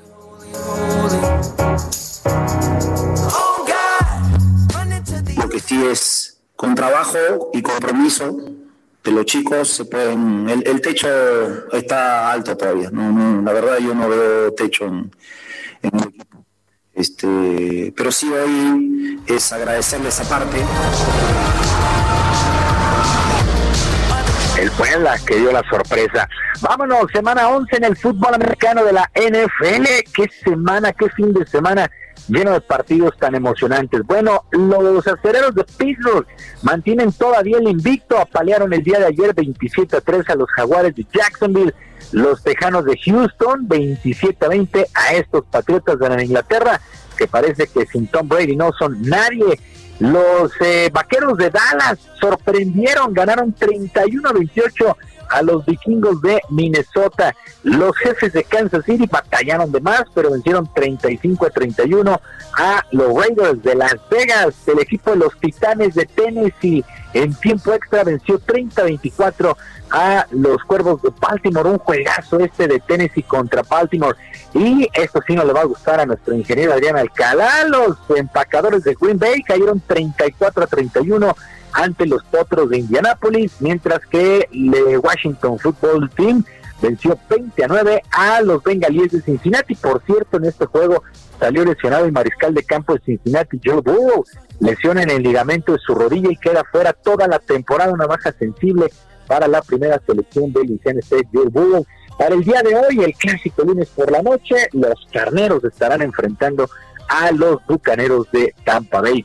Mientras tanto, tenemos campeón ya en el torneo de maestros de tenis que se disputó en la O2 Arena de Londres y el ruso Daniel Medvedev venció 4-6, 7-6 y 6-4 al austriaco Dominic Thiem en uno de los juegos más largos de esta competencia, dos horas y 42 minutos para definir en tres sets al campeón. Daniel Medvedev ganó como si hubiera terminado el entrenamiento, la verdad es que muy poco efusivo Medvedev después de ganar este título de maestros, su primero, por cierto, en su joven carrera.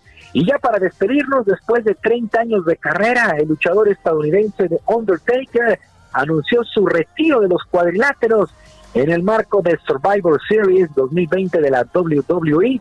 las campanas sonaron por última vez para despedir a este eh, gladiador.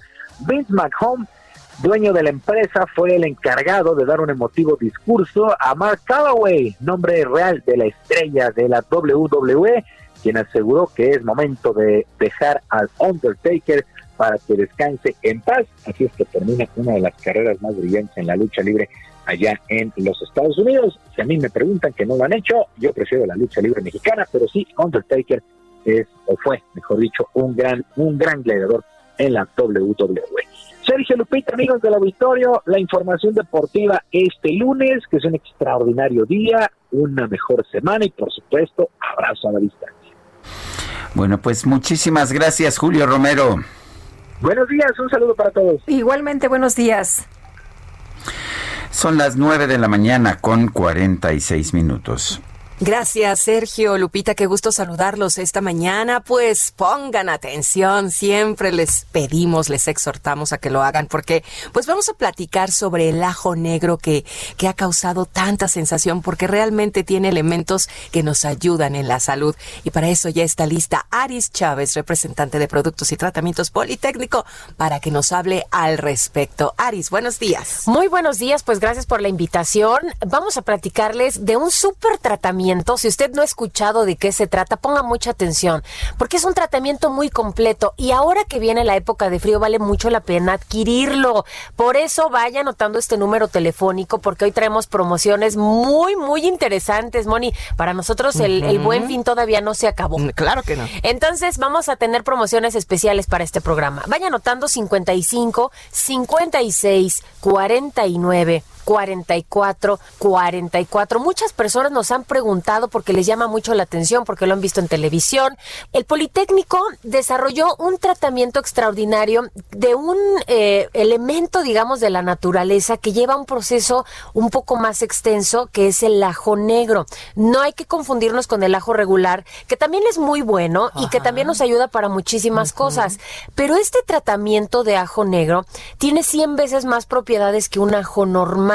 Por eso resulta muy interesante. Primero, para reforzar nuestras defensas. Viene la época de frío y también vienen las enfermedades respiratorias. Y las podemos eh, contrarrestar, mi querida Fíjate, Moni, tomando todos los días este tratamiento, porque además eleva nuestro sistema inmune hasta en un 400% de maravilla. forma muy natural.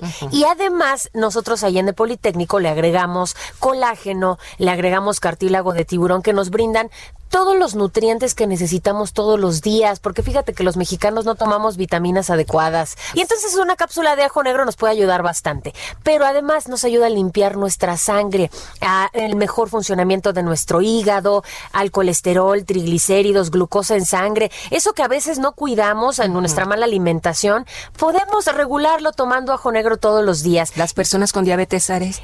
Claro, y sabes qué, qué bueno que me preguntas, porque también nos ayuda a regular glucosa en sangre. Muy bien. Entonces es un tratamiento muy completo, puede tomarlo toda la familia, no tiene efectos secundarios de ninguna forma. Además, ¿sabes qué? Nos ayuda a regular nuestra presión arterial y en problemas de artritis funciona muy bien porque tiene cualidades desinflamantes. Sí, También es sí, un antibiótico natural y bueno, pues usted se va a sentir muy bien tomando ajo negro todos los días. No, hombre, sí, ya queremos saber qué promoción tienes para todos los amigos del Heraldo, Aris, y sobre todo decirles a- al público Radio Escucha que, que, que compre, que adquiere el ajo del Politécnico. Ajo negro, no se confunda.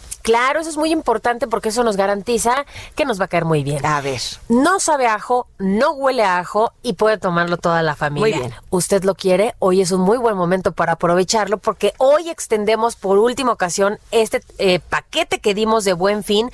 Es un año completo que van a pagar solamente 1,800 pesos. Nosotros le vamos a regalar otro año adicional, dos años al precio de uno. Pero vienen de regalo un gel para el dolor hecho con plantas medicinales para aliviar dolor e inflamación en las articulaciones, un paquete sanitizante que incluye careta de máxima protección, un gel antibacterial con 80% de alcohol y un cubrebocas en el 95 que es de grado hospitalario y por última ocasión unos AirPods. Estos audífonos que son inalámbricos de la marca iPhone que usted puede conectar con cualquier aparato vienen gratis hoy. 55 56 49 44 44 1800 pesos únicamente únicamente van a pagar por este paquete. Muy bien, pues a marcar amigos, ya escucharon ustedes la promoción. Gracias, Aris. Buenos días. Continuamos.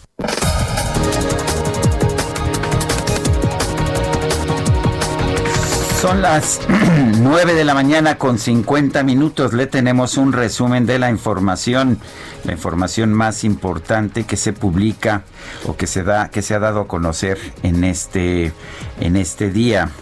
Bueno, desde Palacio Nacional el presidente López Obrador anunció que esta semana va a firmar el decreto con el que se ordena priorizar la protección civil en el manejo de las presas hidroeléctricas del país. Por otro lado, el primer mandatario afirmó que su gobierno nunca tuvo indicios de alguna asociación delictuosa entre el exsecretario de la Defensa Nacional, Salvador Cienfuegos, y el crimen organizado. El director del Instituto Jenner de la Universidad de Oxford, Adrián Hill, consideró que para primavera será factible que la vacuna contra el COVID-19 que desarrollan con la farmacéutica AstraZeneca esté ampliamente, ampliamente disponible en Reino Unido. Este lunes el expresidente de Francia, Nicolas Sarkozy, compareció ante un tribunal de París como parte de un proceso en su contra por presunta corrupción y tráfico de influencias.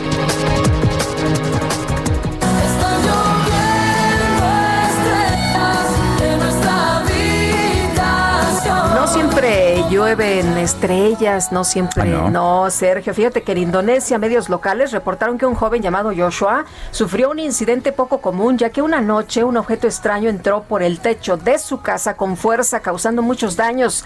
Sin embargo, contrario a lo que pensó este joven, pues el hecho cambió su vida pues no sé eh, qué tanto, porque al interior de su domicilio encontró una roca misteriosa del tamaño de una pelota de béisbol. Y dijo, ah, caray, pues resultó ser un meteorito de dos kilos, el cual pudo vender, ahí te va, lo vendió, un millón setecientos mil dolarucos. Entonces, no es que caigan meteoritos del cielo, es que caen millones de dólares. Bueno, son las 9 de la mañana con 52 minutos. Vamos con Augusto Atempa, está en las calles de la Ciudad de México. Adelante, Augusto.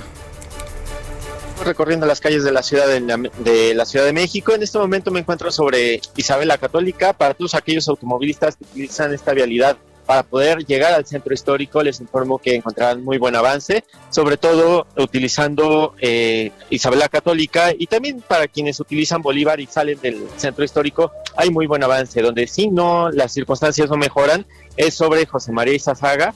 Esa vialidad se encuentra bastante cargada para todos aquellos que van hacia la zona de la avenida Chapultepec. Encontrarán tráfico en esa zona, así que hay que utilizar alternativas viales, como podría ser Fray Servando Teresa de Mier. Y pues bueno, soy Sergio Lupita, mi reporte. Muy bien, muchas gracias, Augusto, muy buenos días. Muy buen día.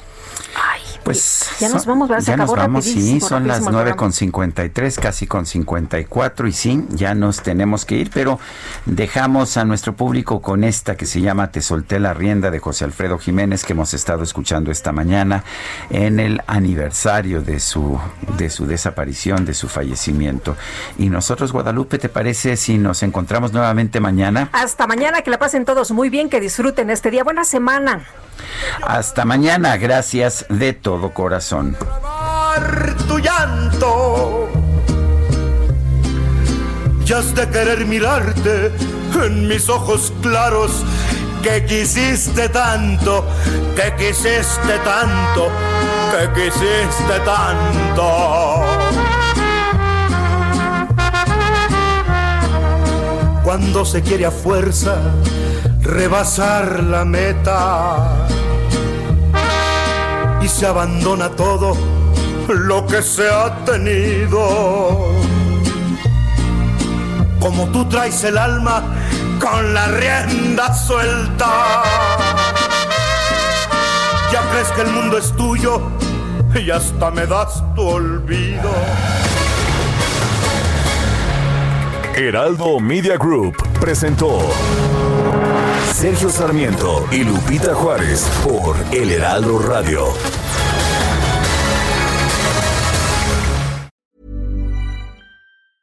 Ever catch yourself eating the same flavorless dinner three days in a row? Dreaming of something better? Well, HelloFresh is your guilt free dream come true, baby. It's me, Kiki Palmer. Let's wake up those taste buds with hot, juicy pecan crusted chicken or garlic butter shrimp scampi. Mm. Hello Fresh. Stop dreaming of all the delicious possibilities and dig in at HelloFresh.com. Let's get this dinner party started.